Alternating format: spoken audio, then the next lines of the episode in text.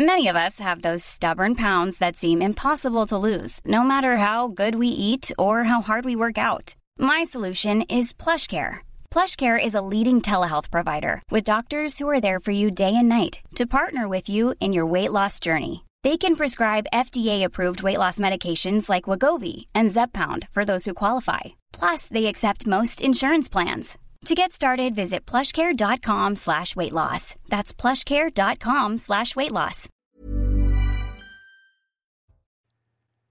Bonsoir à tous, bienvenue sur CNews. Je suis ravi de vous retrouver pour Soir Info, 21h minuit, le rendez-vous de l'information de la soirée. Je vous présente mes invités dans un instant. Mais au sommaire de cette émission, on parlera évidemment de ce qu'il se passe à Marseille en ce moment. Ces fonctionnaires de police qui se mettent les uns après les autres en arrêt maladie après que l'un des leurs ait été placé en détention provisoire.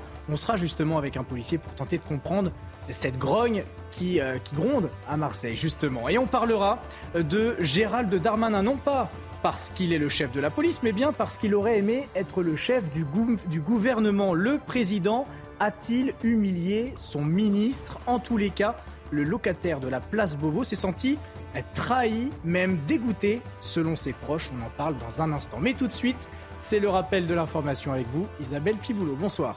Bonsoir Augustin, bonsoir à tous. À la une de l'actualité, les policiers en colère et exténués. Le directeur général de la police nationale s'est rendu à Marseille aujourd'hui.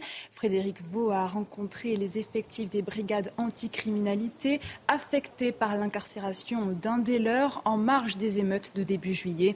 L'agent est soupçonné d'avoir roué de coups un homme. Depuis, les arrêts maladie des policiers se multiplient. Les syndicats les ont appelés à ne remplir que les missions essentielles. Écoutez le témoignage d'un policier marseillais. Il y a tous les policiers de voie publique de Marseille aujourd'hui qui sont en arrêt maladie. la quasi-totalité. Hein. Je fais malheureusement partie de, ces policiers qui ont abandonné. J'emploie ce mot avec dépit euh, parce qu'aujourd'hui, on, a tous compris qu'on euh, euh, ne peut répondre à l'abandon de l'État que par l'abandon. Et on, a tout essayé auparavant, mais, mais ils comprennent rien. On n'a pas peur de faire notre métier malgré les risques. Et, je vais même vous dire que quand on embrasse cette profession, on a une forme de goût pour le risque. Mais aujourd'hui, on a peur. Non pas du risque, mais, on a peur de tout perdre et de finir en tôle pour simplement avoir fait ce qui est nécessaire. Et, euh, ça, chez nous, on le vit comme, euh, euh, comme du mépris. On est traité comme des sous-citoyens les vacances ne sont pas d'actualité pour le chef de l'État. Emmanuel Macron est attendu dès lundi en Océanie, une tournée d'une semaine entre la Nouvelle-Calédonie, le Vanuatu et la Papouasie-Nouvelle-Guinée. Un déplacement sensible pour le président de la République, mais vital pour sa stratégie de renforcer l'influence de la France dans le Pacifique. Maxime Lavandier. Agenda chargé pour Emmanuel Macron. Monsieur le Président de la République. Le remaniement terminé, le chef de l'État se rend en Océanie pour une tournée d'une semaine. Après un premier déplacement en 2018, Emmanuel Macron est attendu à Nouméa ce lundi soir. Une visite sensible étalée sur deux jours où il sera question d'évoquer le futur statut de l'archipel après trois référendums clivants sur l'indépendance du territoire. Le président de la République se rendra ensuite au Vanuatu le 27 juillet, puis en Papouasie-Nouvelle-Guinée le 28. Objectif pour le chef de l'État, décliner sa stratégie en Asie-Pacifique pour réengager la France dans cette région. Une visite que l'Élysée qualifie d'historique. Dernier président français à s'être rendu au Vanuatu est Charles de Gaulle en 1966, quand cette dernière s'appelait encore les Nouvelles Hébrides. Seul territoire absent du programme, Wallis et Futuna, longtemps évoqué, le chef de l'État a finalement renoncé à ce déplacement en raison de contraintes logistiques. Et la date de son allocution euh, se, faisait attendre. Emmanuel Macron donnera une interview finalement aux journaux télévisés de 13h de nos confrères de TF1 et France 2 euh, ce lundi, depuis Nouméa donc. Vendredi, le chef de l'État avait dressé en préambule du Conseil des ministres un premier bilan des 100 jours d'apaisement décrétés après la contestée crise des retraites. Vous l'avez peut-être suivi sur notre antenne, le remaniement a eu lieu en fin de semaine. Gabriel Attal a hérité euh, d'un ministère sous tension, celui de l'éducation nationale et de la jeunesse, l'une des priorités du second quinquennat d'Emmanuel Macron. Et le nouveau ministre n'a pas attendu longtemps avant de fixer un cap. Adrien Fontenot et Adrien Spiteri. Il est le plus jeune ministre à la tête de l'éducation nationale. Mais à 34 ans, Gabriel Attal ne manque pas d'ambition pour redresser son nouveau ministère. Nous devons remettre le respect de l'autorité et les savoirs fondamentaux au cœur de l'école. L'école doit être pleinement le lieu où l'on forme des républicains et des esprits émancipés, un lieu où s'exerce l'autorité du savoir. Mon deuxième objectif, c'est de garantir que chaque élève, chaque jour de l'année, aura un professeur face à lui, parce que nous aurons des professeurs heureux d'être au travail et d'enseigner. Des changements concrets et visibles dès l'année prochaine, alors qu'il manque toujours 3100 professeurs pour la rentrée. Une tendance qui n'est pas sans rappeler la période 2017-2021, où chaque année dans le primaire et secondaire, plus de 1000 enseignants manquent à l'appel. Remettre le travail au centre de l'école et ne plus permettre au harcèlement d'y entrer. La lutte contre le harcèlement scolaire est une exigence morale absolue. Comment accepter que des enfants viennent à l'école avec la boule au ventre? Comment accepter que des enfants se donnent la mort à cause de ce qu'ils vivent à l'école? L'école, ce doit être pour tout le monde le lieu de l'insouciance, le lieu où les destins se réalisent. Autre chantier pour le nouveau ministre de l'Éducation nationale, faire baisser les atteintes à la laïcité dans les écoles et ajuster la réforme du baccalauréat. Dans le reste de l'actualité, les conseillers bancaires de plus en plus agressés par leur clientèle, des agressions et qui ne sont bien sûr pas sans conséquences. Après la pression au travail, suit la désillusion avant la démission. Les explications avec Sarah Fenzari. Les relations entre les clients et les employés de banque ne sont pas toujours paisibles, plombées par un contexte socio-économique difficile. Les conseillers bancaires sont en première ligne et comme tout métier au contact du public, ils doivent faire face à des tensions croissantes. Selon une analyse de la direction de l'animation de la recherche des études et des statistiques menée en 2020, les employés des banques et assurances font partie des catégories d'emploi les plus stressées. Près de 35% d'entre eux déclarent avoir subi une agression verbale ou physique au cours des 12 derniers mois, contre 18% en moyenne chez un actif. S'ensuivent de nombreuses rotations des effectifs dues aux démissions qui s'enchaînent.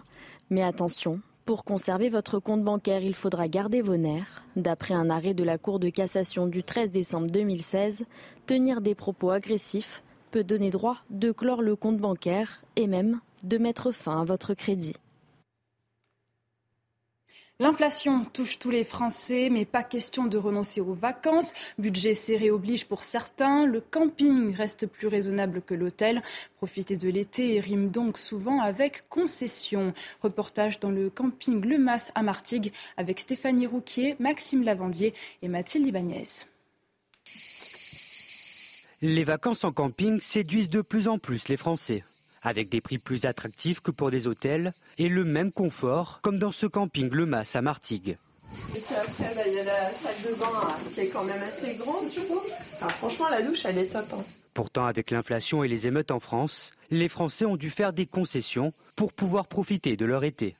Avec l'inflation, l'augmentation des prix, eh bien, on s'est dit on va diminuer. On voulait quand même partir en vacances et venir ici puisqu'on aime beaucoup cet endroit. Mais voilà, on a fait le choix de diminuer le nombre de jours de congés. Les vacances d'été représentent un budget conséquent pour les Français. Oui, oui, c'est un budget, mais c'est un budget contenu pour un camping, ça va, ça va encore. C'est un budget, on économise euh, toute l'année. Ce qui fait du camping une solution attractive.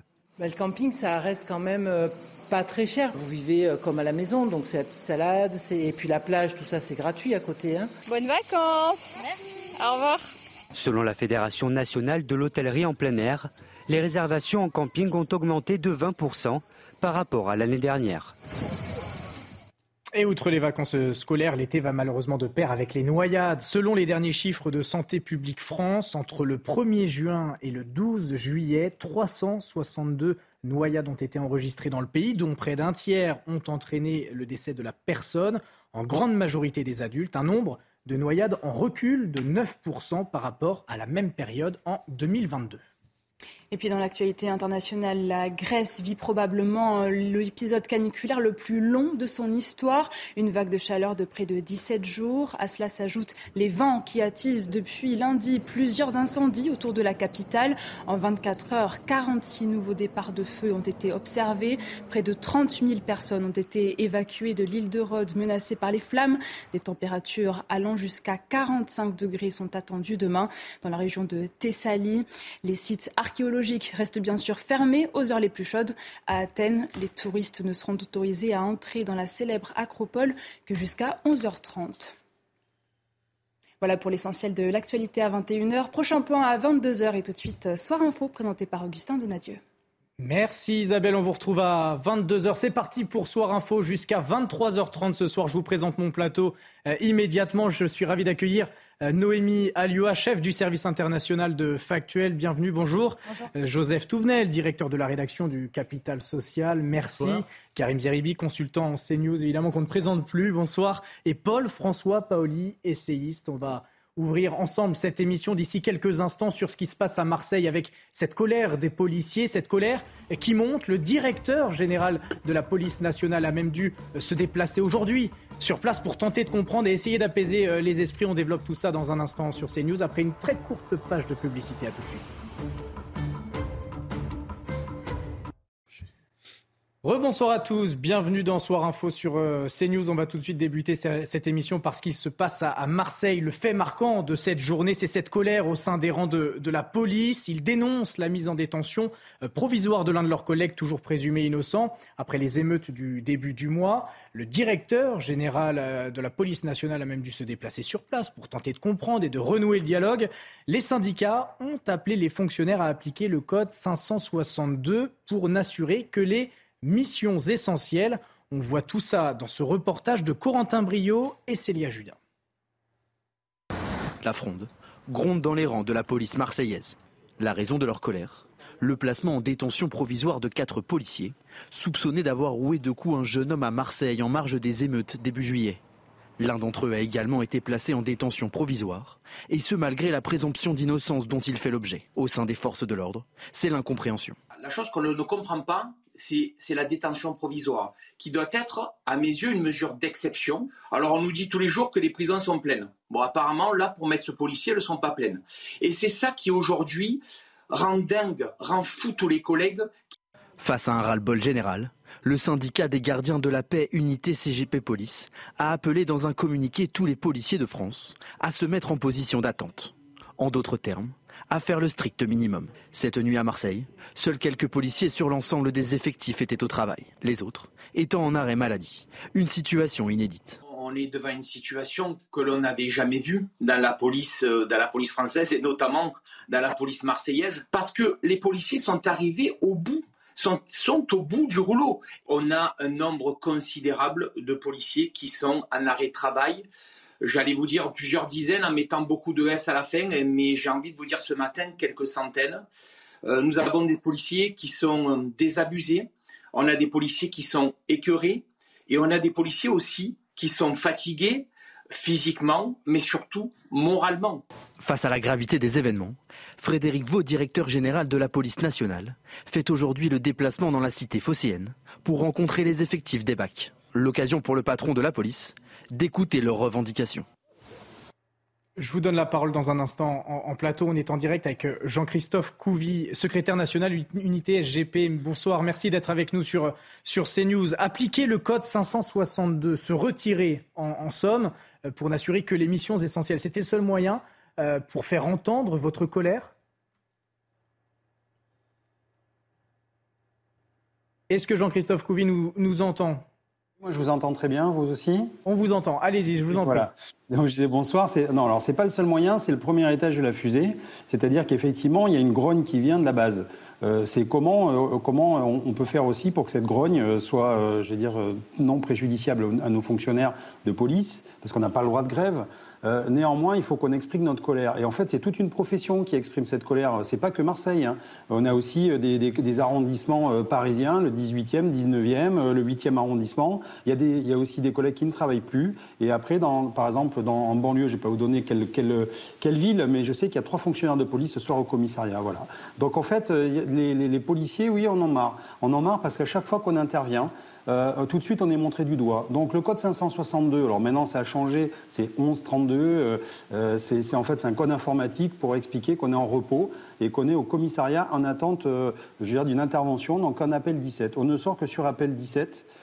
c'est juste qu'en fait, ce soir ben, et, les jours qui vont suivre, il n'y a pas de chiffres et pas d'initiative. Parce que quand on fait des initiatives, de toute façon, on fait des, contrôles d'identité préventifs, c'est les contrôles au faciès. Quand on fait des contrôles routiers, ça finit en refus d'obtempérer, on risque notre vie. Et quand on intervient, ben, ma foi, après le soir, on est sûrement déféré et donc on voit plus nos familles. Donc si vous voulez, c'est tout ce ras-le-bol euh, que les policiers de terrain en en marre de, de, de, prendre à chaque fois, euh, de se retrouver en détention provisoire, sans salaire. Nos familles, elles sont, elles sont détruites.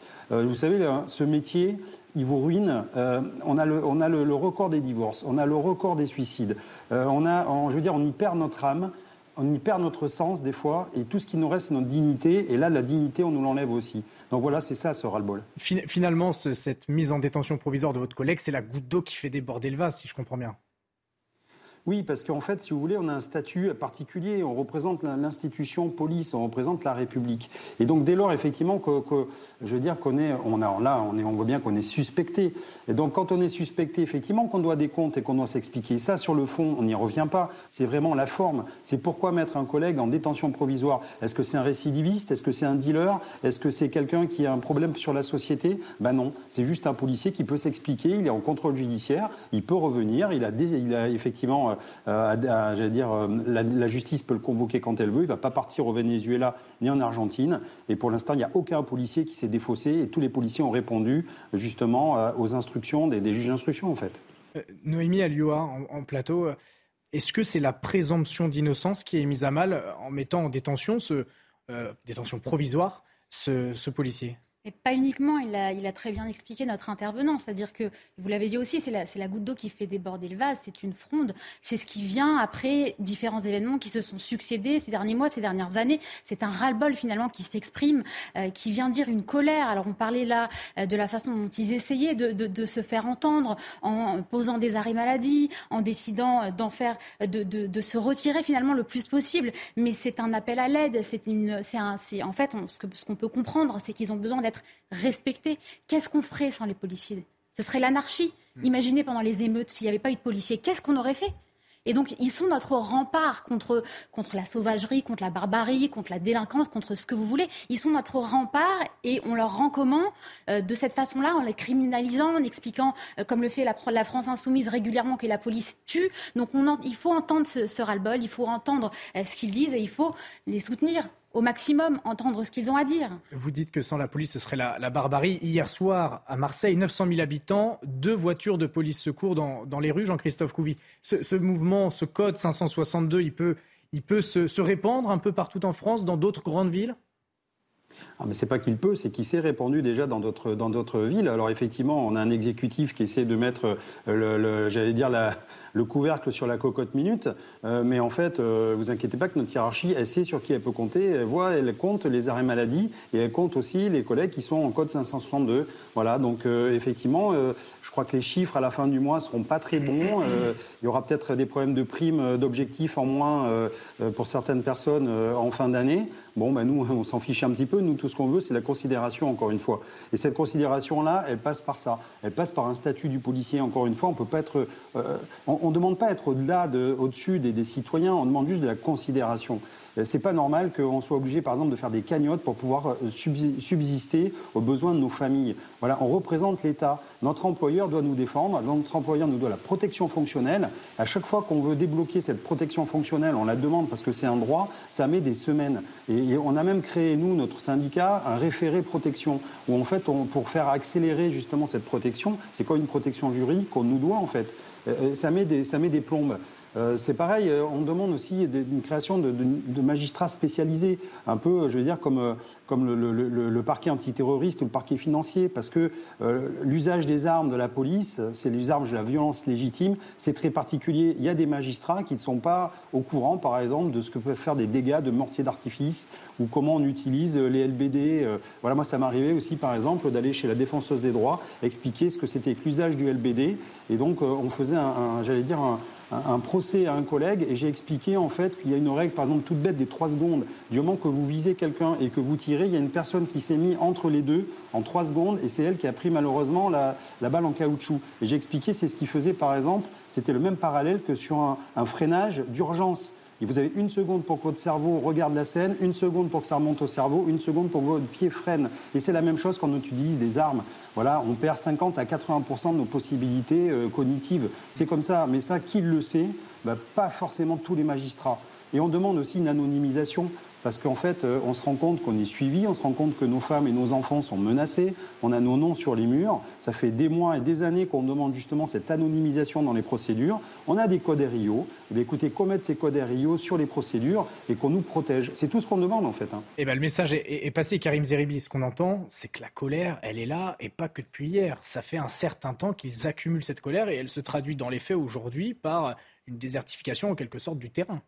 Le métier de policier est extrêmement difficile, hein, il faut, le rappeler quand même. Euh, c'est c'est eux qui font face à tous les mots, et ma vie, c'est de la société, euh, et, pas toujours euh, les mots que l'on évoque, même les mots les, plus communs à la vie quotidienne. Quand vous faites le 17, police secours, qu'on est bien content de trouver des fonctionnaires de police pour venir en aide à ceux qui sont les plus vulnérables et, en difficulté.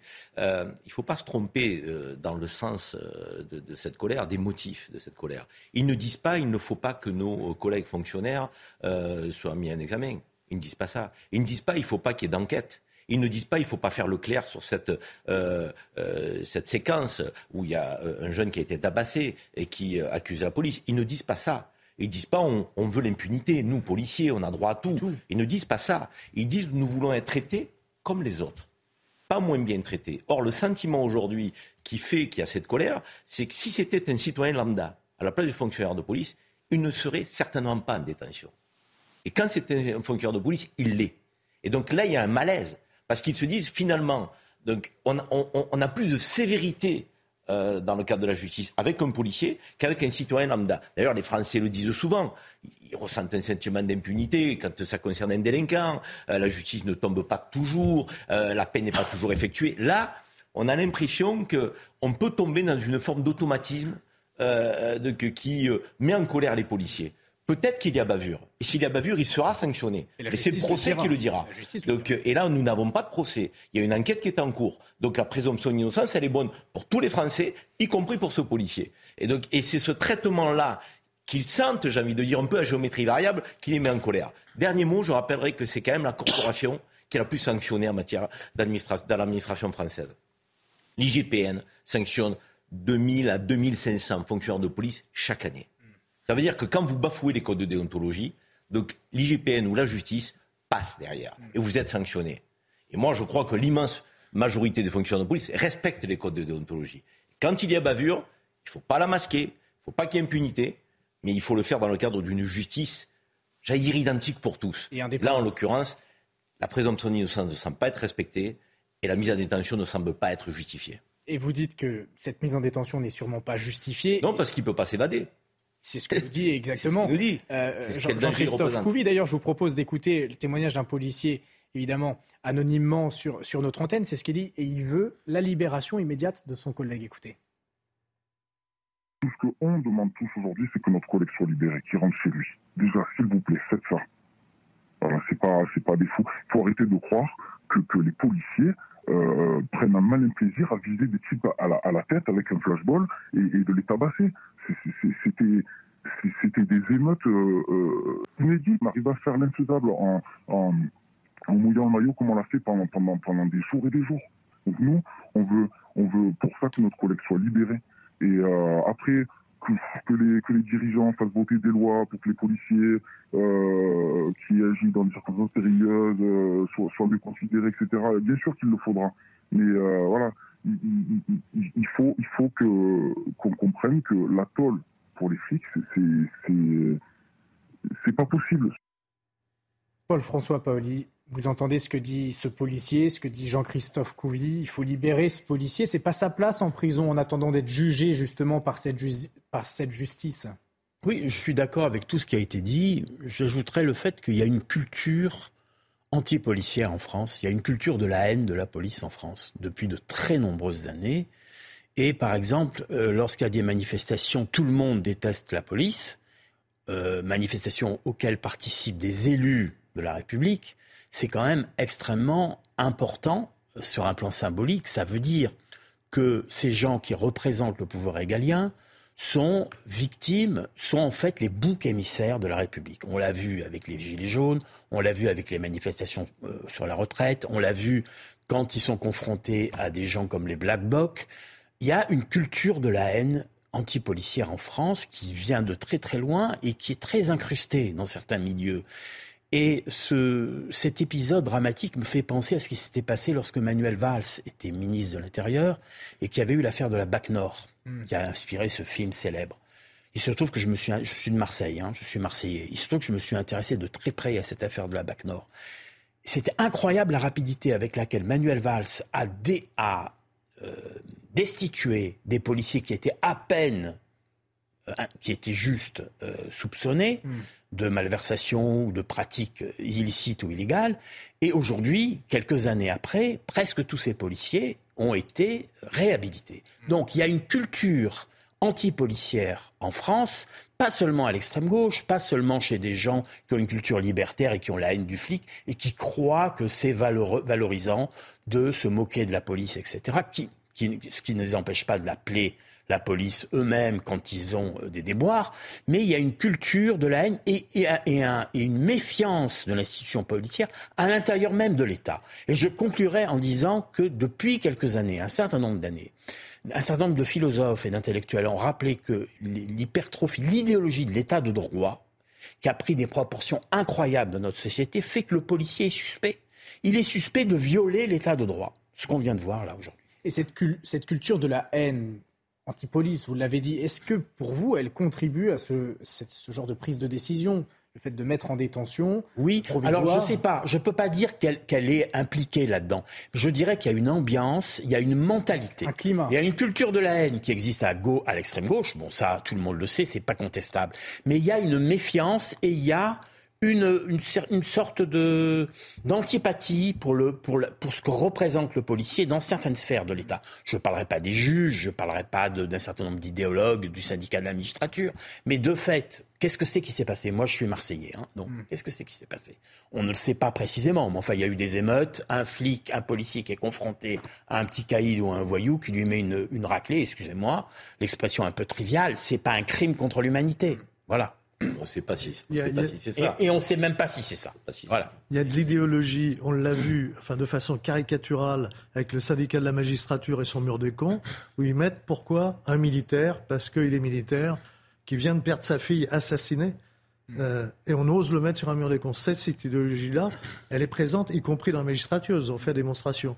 Et ce qui s'est passé à Marseille, je suis comme vous, je ne sais pas exactement, est-ce qu'ils sont fautifs ou pas mais en tout cas, c'est exceptionnel le maintenir en détention. Mais regardez bien dans l'affaire Naël, le policier, coupable ou pas coupable, je n'en sais rien, mais on lui interdit de voir sa famille. Mm.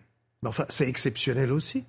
Quelle, quelle, est la personne qui est emprisonnée et on interdit de voir sa famille? Ça, c'est terrible, mais je pense que c'est parce que l'affaire a été terriblement médiatisée que c'est devenu un totem, un symbole, etc. Euh, peut-être, mais, c'est un traitement quand même. C'est monstrueux, mais juste sur la, culture anti-police, alors je vous pose la question, est-ce qu'il y a véritablement une culture anti-police ou est-ce qu'il y a une poignée de bourgeois qui sont ultra protégés et qui se font plaisir un petit peu en tapant sur la police? Parce que les classes populaires, et encore une fois, le, je crois que le bon sens populaire reconnaît l'importance et la nécessité de la police. D'ailleurs, les sondages d'opinion sont plutôt favorables une majorité silencieuse. Donc il me semble qu'il y a une culture favorable à la police et il y a une poignée de, euh, une minorité de, bourgeois qui sont ultra protégés et, qui se font plaisir en, tapant sur la police euh, comme, comme, des adolescents finalement. À ce propos, écoutez ce que disait Carl Olive il y a quelques instants sur cette affaire, c'est intéressant.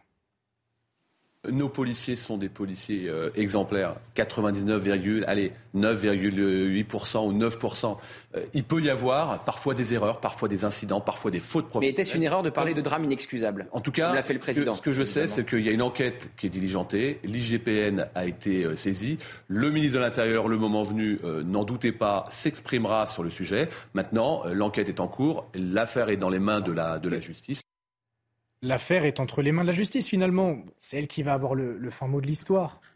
Mais évidemment, c'est elle qui va avoir le fin mot de l'histoire. Après, Encore faut-il être, je veux dire, patient, laisser l'instruction se faire dans les meilleures conditions, laisser le procès et, son délibéré. Et, ensuite, si, encore une fois, si le policier est fautif, il sera condamné. Je veux dire, donc, et, et c'est pas le premier, ce ne sera pas le dernier. Et, encore une fois, je pense que on, ne sait pas s'il y a eu bavure. On sait qu'il y a un jeune qui est défiguré et autre. On ne sait pas si c'est qu'un jeune honnête, si c'est un jeune qui était dans les émeutes. On ne sait pas si les policiers ont fait usage de la force légitime, de la violence légitime ou pas. Nous ne le savons pas. Donc, il y a un fait.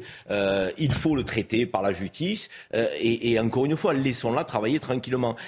Moi, je pense que l'immense majorité des Français soutiennent leur police, euh, les forces de l'ordre. Après, oui, il y a, dans certains milieux, il y a cette culture un peu anti-police euh, qui est entretenue, qui peut être transmise, mais elle est minoritaire dans notre pays. Et je vais vous dire, Emmanuel Macron est allé à Marseille. Il était dans le quartier La Busserine, 14e arrondissement. Euh, moi, j'habite dans le 15e à Marseille, dans les quartiers nord. Euh, beaucoup veulent y être élus, mais peu y habitent dans ces quartiers nord. Euh, et je peux vous dire que pendant deux heures de débat, pendant une heure et quart, les habitants des quartiers, parce qu'ils étaient de tous les quartiers de Marseille, ont demandé quoi? Plus de police dans leur quartier. Mmh. Donc s'il y avait euh, dans ces quartiers-là euh, de la haine anti-police, ils n'en voudraient pas. Or aujourd'hui, ils sont sous la coupe des trafiquants, euh, des dealers, et ça ne leur convient pas parce qu'ils sont pris en otage, ils se sentent abandonnés donc, par la République et ils demandent de la police. Mmh. Donc, et effectivement, si on ne remet pas de l'ordre, on ne pourra rien construire sur le désordre. Donc ces habitants légitimement demandent du bleu, des forces républicaines. Donc il faut les entendre. Mais alors, en même temps, euh, effectivement, les Français très majoritairement soutiennent la police, mais quand même, quand on regarde en quelques années, avant un enfant de policier, profession des parents à l'école, très fièrement policier ou policière. C'est globalement terminé ces fonctionnaires parce que ces enfants n'osent plus dire que leurs parents sont dans la police. Donc c'est quand même une dégradation générale. Hein. ils n'osent plus, ça ils se protègent. Oui, ils se protègent. Mais c'est vraiment un problème. Hein. C'est plus quand, problème. Un, quand un enfant ne peut pas dire, d'ailleurs, il devrait dire fièrement, ma mère ou mon père protège les autres, vous protège. Hmm.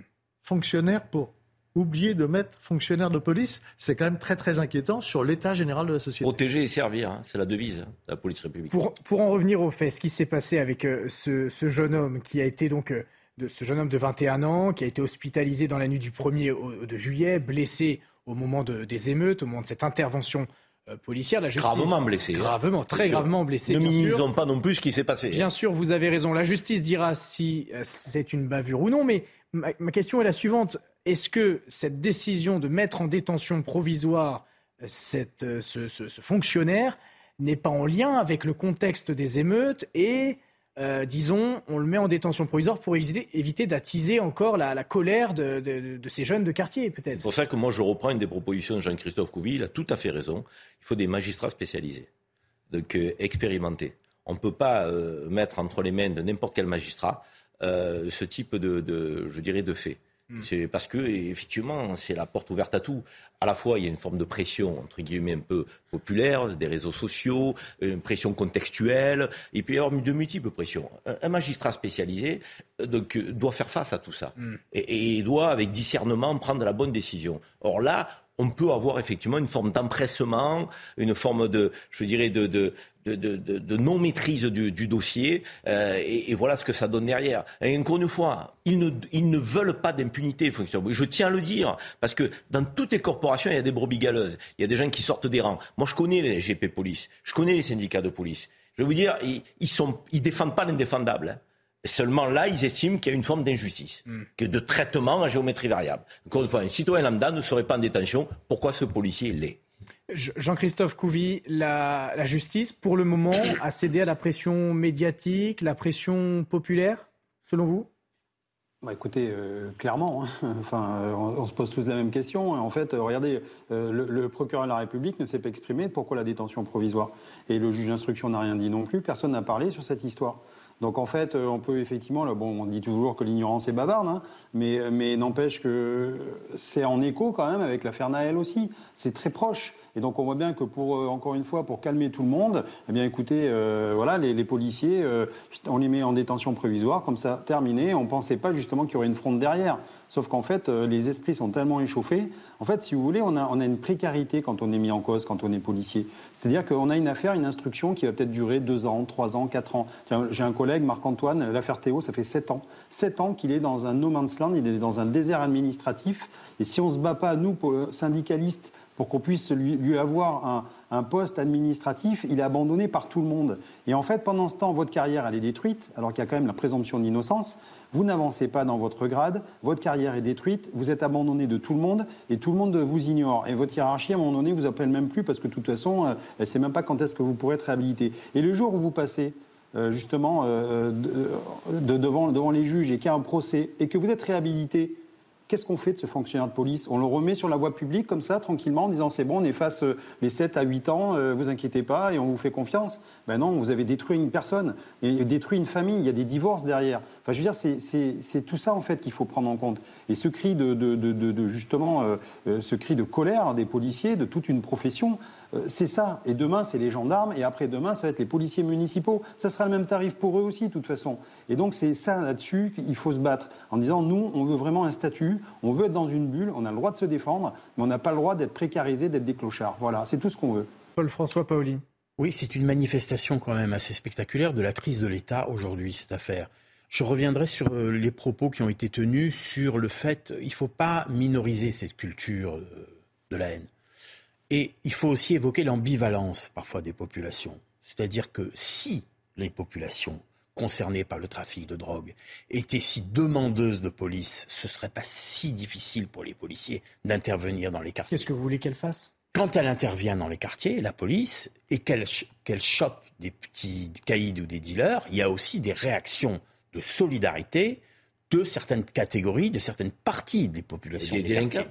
Voilà. De- mais Donc- des délinquants, pas des gens honnêtes. Voilà, donc en fait, il y a, un tissu, il y a un tissu social qui permet à ces dealers, à ces voyous, d'être un petit peu comme des poissons dans l'eau. S'ils étaient isolés de la population, ce serait relativement facile de les mettre hors d'état de nuire. C'est pas possible ce que vous demandez. Vous demanderiez presque aux, habitants de ces quartiers qui sont pris en otage euh, de mettre en place euh, un cordon sanitaire entre eux et les délinquants alors qu'ils subissent la loi du caïd. Ils vous subissent pas complètement- menaces permanentes Ils, subissent, ils ne font pas que menaces subir. permanentes. Vous savez très bien que ce sont des trafics qui enrichissent euh, des familles entières. Et elles, quoi elles sont solidaires. 300 personnes sur 10 000 dans un quartier. Quoi? 300 Alors, personnes sur 10 Le 000. trafic de drogue, ça en 300 personnes sur 10 000. Ça fait pas manger le trafic de drogue à Marseille. un 300 certain nombre- personnes sur Non, 10 000 monsieur, dans un quartier. Non, non, non, c'est Non, et surtout dans les quartiers, Excusez-moi, vous vous vous trompez. Je suis allé à la busserine. Non, mais non, mais c'est- c'est pas une question d'y aller. Attendez, pas tous ensemble, pas tous je suis ensemble.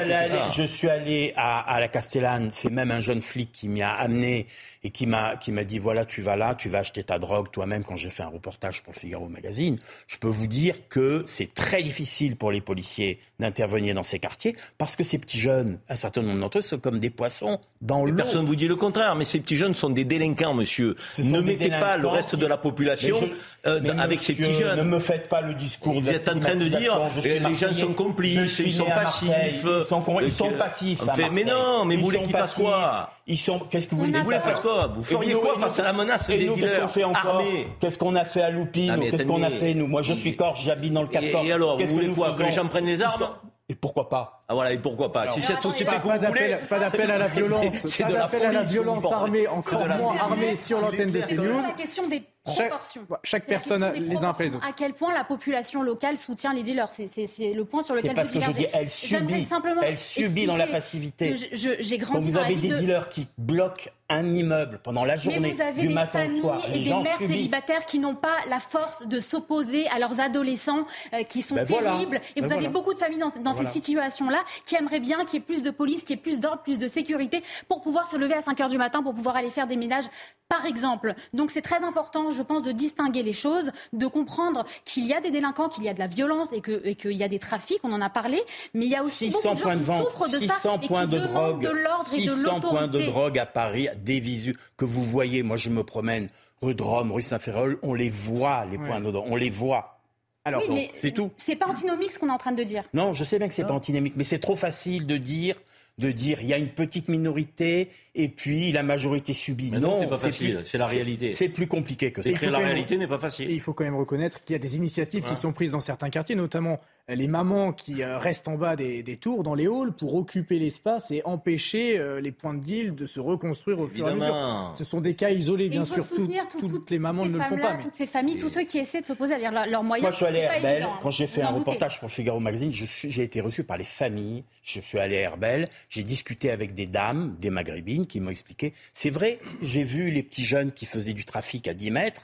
Elles m'ont, dit, mais nous, on ne peut pas les dénoncer. Bien sûr, on ne peut pas, les dénoncer. elles vivront en enfer. Mais non, on ne peut pas, parce qu'on les connaît. Je veux dire, euh, c'est quelque chose. c'est la peur. C'est de l'anthropologie. Euh, vous, savez ce que ça veut dire, représailles Le mot représailles, vous le connaissez dans le dictionnaire? Vous voulez qu'elle dénonce Qu'est-ce qui se passe derrière? Non mais vous, êtes assis là sur le, dans le studio, c'est sympathique. mais non, mais il dit depuis tout à l'heure, euh, c'est pas une minorité, mais c'est pas mais, si, c'est une minorité qui prend en otage la majorité. Et alors, c'est une eh minorité. alors quoi les minorités ne prennent le pouvoir que quand les majorités les laissent prendre le pouvoir. Mais arrêtez avec ça. arrêtez, arrêtez. Je vais vous expliquer. Cette forme de, de, de vision qui dit que les habitants sont complices, c'est insupportable. Est-ce que j'ai dit ça, monsieur? J'ai dit, attendez, la passivité, la passivité appartient à un certain niveau c'est une forme de complicité. Quand, euh, quand cette, d'ailleurs, c'est pas spécifique à Marseille, c'est une loi d'une certaine manière. Quand vous connaissez les gens, vous ne pouvez pas les dénoncer. Je vous propose. Et c'est pas seulement une question. On a compris votre philosophie. Vous voulez que les gens prennent les armes. Vous l'avez dit tout à l'heure. Bah, vous savez. C'est la société que vous voulez, c'est pas la mienne. Encore une fois, pas d'appel à la violence sur l'antenne de CNews, encore moins d'appel à la violence armée. Je vous propose quelque chose. Paul-François Paoli, c'est qu'on se tourne vers euh, Jean-Christophe Couvi. Est-ce que vous êtes d'accord avec les propos de M. Paoli qui dit qu'effectivement, euh, dans les cités, eh bien, c'est aux habitants de faire euh, régner un petit peu la loi? Alors, ça, c'est la, je vais dire, c'est l'absolue nécessité, mais en fait, ils peuvent pas le faire. Effectivement, ils sont contraints. C'est la loi du plus fort dans certaines cités. Mais oui, en, fait, il faut reprendre la racine. La racine, c'est l'éducation. Mais pour que l'éducation, puisqu'on ait des vertus éducatives avec les enfants, il faut déjà effectivement se débarrasser d'une partie euh, qui pourrit la société euh, dans, ces quartiers. La partie, effectivement, c'est aussi les dealers. Voilà, et, il faut le. Je veux dire, moi, moi, moi je, compare avec les policiers. Nous, on fait un travail, je veux dire, on y laisse une partie de notre âme. C'est ce que je disais tout à l'heure. Euh, on, y consacre notre vie. Euh, dans ce métier. Euh, on divorce, on a le, record de, j'allais dire, de suicide, mais j'ai pas l'impression qu'il y ait beaucoup de dealers qui, se suicident non plus, parce que c'est pas trop compliqué pour eux quand même. Hein. Ils sont pas en période d'échec. Hein. Nous, on a plus d'échecs à la rigueur qu'eux. Eux, ils vivent bien. Donc oui, qu'on leur pourrisse la vie à eux, je suis d'accord, mais il faut surtout c'est qu'on aide les parents à récupérer leur quartier. Et ça, ça passe aussi euh, par des discussions, par une entraide, par une coordination avec les gens qui habitent. Et c'est cette fameuse euh, police de sécurité qu'on a euh, de, police de proximité pardon qu'on a, perdu entre hmm. qu'on a enlevé. Alors je... c'était pas l'alpha et l'oméga de tout ça, mais il y avait quand même du lien social avec la police. Et on est quand même Jean-Christophe Couvi avec des associations de, de quartier. Vous savez, euh, on essaie de, de, mener nous aussi des actions pour recréer ce lien et, ce, et ce, j'allais dire cette discussion entre nous, ce dialogue. Jean-Christophe Couvi, une dernière question très rapide parce qu'il nous reste très peu de temps. Je voudrais juste qu'on revienne sur euh, le fait d'actualité du jour. C'est le, directeur général de la police nationale qui s'est rendu à Marseille auprès des fonctionnaires qui appliquent, je le rappelle, le code 562, qui se mettent en arrêt maladie en signe de contestation. Qu'est-ce qu'a donné cette rencontre? Euh, Est-ce que ça aboutit à des solutions? En quelques mots, vraiment. En quelques mots, euh, il est venu nous rencontrer, prendre le pouls et essayer de déminer. Nous, on lui a dit effectivement ce que je vous ai dit tout à l'heure, à savoir quelles étaient nos revendications. Les collègues de terrain aussi l'ont fait sans syndicat, et après les syndicats ont parlé aussi, ont donné des pistes de travail. Maintenant, euh, j'allais dire qu'il est reparti avec sa valise pleine d'idées. Euh, c'est à lui de les transformer et d'en parler au ministre. Et on va se voir très rapidement, je pense, pour essayer de trouver des solutions sur l'avenir de ces policiers, de, de nos collègues, parce qu'on a besoin, encore une fois, d'avoir un statut particulier et d'être plus protégé par notre employeur que l'on est actuellement. Merci, merci beaucoup Jean-Christophe Couvi d'avoir été avec nous dans, Soir Info. Euh, je vais saluer Karim Zeribi qui va nous quitter. Merci beaucoup de votre présence ce soir dans Soir Info sur, sur CNews. Je vais rester avec euh, tous mes invités, Noémie Alioua, Joseph Touvenel et Paul-François Paoli. On va aborder encore plein de sujets, notamment les coulisses du remaniement avec Gérald Darmanin qui, figurez-vous, se sent trahi et est dégoûté. En tous les cas, c'est ce que ses proches racontent après le maintien d'Elisabeth Borne à Matignon. On vous raconte ça dans, dans quelques instants sur CNews. A tout de suite. De nouveau dans Soir Info sur CNews, un débat très animé qui va se poursuivre dans un instant, juste après le rappel des titres avec Isabelle Piboulot. Bonsoir Isabelle. Bonsoir Augustin, bonsoir à tous. Les policiers sont en colère. Le directeur général de la police nationale s'est rendu à Marseille pour rencontrer les effectifs des brigades anticriminalité affectés par l'incarcération d'un des leurs en marge des émeutes de début juillet. L'agent est soupçonné d'avoir roué de coups un homme. Depuis, les arrêts maladie des forces de l'ordre se multiplient. Écoutez le témoignage d'un policier marseillais qui réclame la libération de son collègue. Tout ce qu'on demande tous aujourd'hui, c'est que notre collègue soit libéré, qu'il rentre chez lui. Déjà, s'il vous plaît, faites ça. Voilà, c'est pas, c'est pas des fous. Il faut arrêter de croire que, que les policiers euh, prennent un malin plaisir à viser des types à la, à la tête avec un flashball et, de les tabasser. C'était c'était des émeutes euh, euh, inédites. On arrive à faire l'infaisable en, en, en mouillant le maillot comme on l'a fait pendant, pendant, pendant des jours et des jours. Donc nous, on veut, on veut pour ça que notre collègue soit libéré. Et euh, après, que, les, que les dirigeants fassent voter des lois pour que les policiers euh, qui agissent dans des circonstances périlleuses euh, soient, soient mieux considérés, etc. Bien sûr qu'il le faudra. Mais euh, voilà, il, il, il, faut, il faut que qu'on comprenne que la tôle pour les flics, c'est c'est pas possible. L'été est pleinement lancé et sur les routes, les contrôles s'intensifient. Vitesse, somnolence, mais aussi stupéfiants. Les équipes de gendarmerie ne laissent rien au hasard. C'est le cas dans l'Isère où nos équipes ont suivi l'escadron départemental de sécurité routière. Reportage de Célia Judas avec Olivier Madini. À l'intérieur, sur les, sur les gencives, sur la Sur ce péage de l'A43 près de Lyon, les gendarmes ont une arme imparable, le test salivaire. En quelques minutes seulement, il permet d'établir la présence ou non de consommation de drogue. La salive va donc, avec le réactif, ben, nous montrer si oui ou non madame conduit sous emprise de stupéfiants. THC, cocaïne, héroïne ou opiacés. Et parmi les conducteurs, certains ont plus de chance que d'autres. Cet homme pense être négatif. Tranquille, normalement, ouais, on est tranquille. Ouais. Mais en réalité.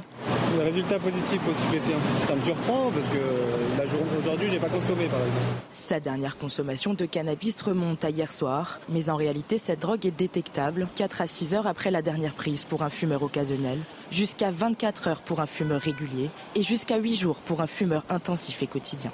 Qu'il fume régulièrement ou non, la sanction pour ce conducteur testé positif aux stupéfiants est sans appel. Il va faire l'objet d'un délit de conduite sous l'empire de, de, prise de stupéfiants. Hein, euh, et donc euh, il va avoir une rétention immédiate du permis de conduire.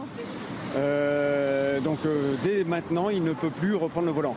Enfin, le refus de se soumettre à un test salivaire visant à détecter des stupéfiants est un délit. Il est passible de 4 500 euros d'amende, de deux ans d'emprisonnement et d'un retrait de 6 points sur le permis de conduire. L'actualité nous emmène en Espagne. La droite et l'ultra-droite seront-elles bientôt au pouvoir? Avec les législatives prévues ce dimanche, Pedro Sanchez du Parti socialiste ouvrier espagnol pourrait perdre sa place de Premier ministre. Les précisions de Dunia Tengour. Les Espagnols sont attendus ce dimanche dans les urnes, un scrutin très observé en Europe puisque le pays pourrait basculer à droite grâce au jeu des alliances et ainsi déloger la gauche très fragilisée de Pedro Sanchez au pouvoir depuis 2018. Immigration, question de genre ou encore lutte contre les indépendantismes, le parti d'extrême droite Vox a réussi à s'imposer dans les débats. Non à l'idéologie du genre dans les classes, oui à l'innocence des enfants et non à la corruption des mineurs. Nous disons oui à la sécurité dans les rues et non au gouvernement des violeurs, oui à des frontières sûres et non à l'immigration illégale.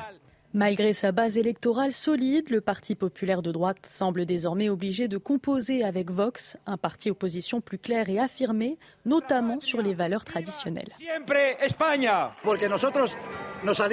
Nous avons quitté le Parti populaire car il nous mentait comme les autres. Mais maintenant, nous avons besoin de nous unir pour faire sortir Pedro Sanchez, même si le prix est très élevé. Je pense que Vox est le seul parti à défendre la vie et la famille les deux choses les plus importantes dans un pays. Si pour l'heure la remontada reste incertaine pour la gauche, Pedro Sanchez compte bien faire mentir les sondages en jouant notamment sur la carte de la peur de l'extrême droite au pouvoir, qui marquerait donc une première depuis la fin du franquisme en 1975. Prochain point sur l'actualité à 23h tout de suite, la suite de Soir Info.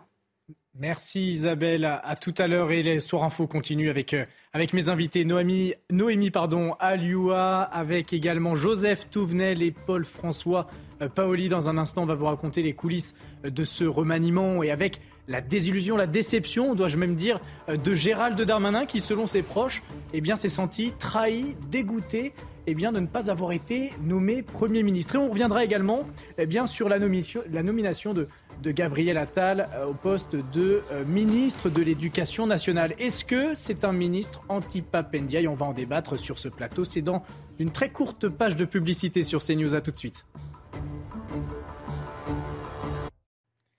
Soir info sur euh, CNews, il est 22h10 et 30 secondes, toujours avec mes invités, Noémie Alioulia, journaliste et chef du service international à Factuel, Joseph Touvenel, directeur de la rédaction du Capital Social, et Paul-François Paoli, essayiste et journaliste au Figaro. Merci de votre présence euh, ce soir. On va vous raconter les coulisses de ce remaniement. Ce sont les informations du, Parisien qui nous apprennent effectivement que, eh bien, selon l'entourage de Gérald Darmanin, ce dernier serait, se sentirait trahi et serait même dégoûté de ne pas avoir été nommé Premier ministre à la place d'Elisabeth Borne. Alors, cela arrange évidemment certains membres du euh, euh, gouvernement, certains députés, certains responsables politiques. On entend par là François Bayrou, Richard Ferrand, mais également Alexis Collère, le secrétaire général de l'Élysée, qui ont tout fait pour convaincre Emmanuel Macron de ne pas le nommer. Cela arrange évidemment Elisabeth Borne et Édouard euh, Philippe. Il faut savoir qu'en coulisses, Elisabeth Borne demandait la tête de 15 ministres. Finalement,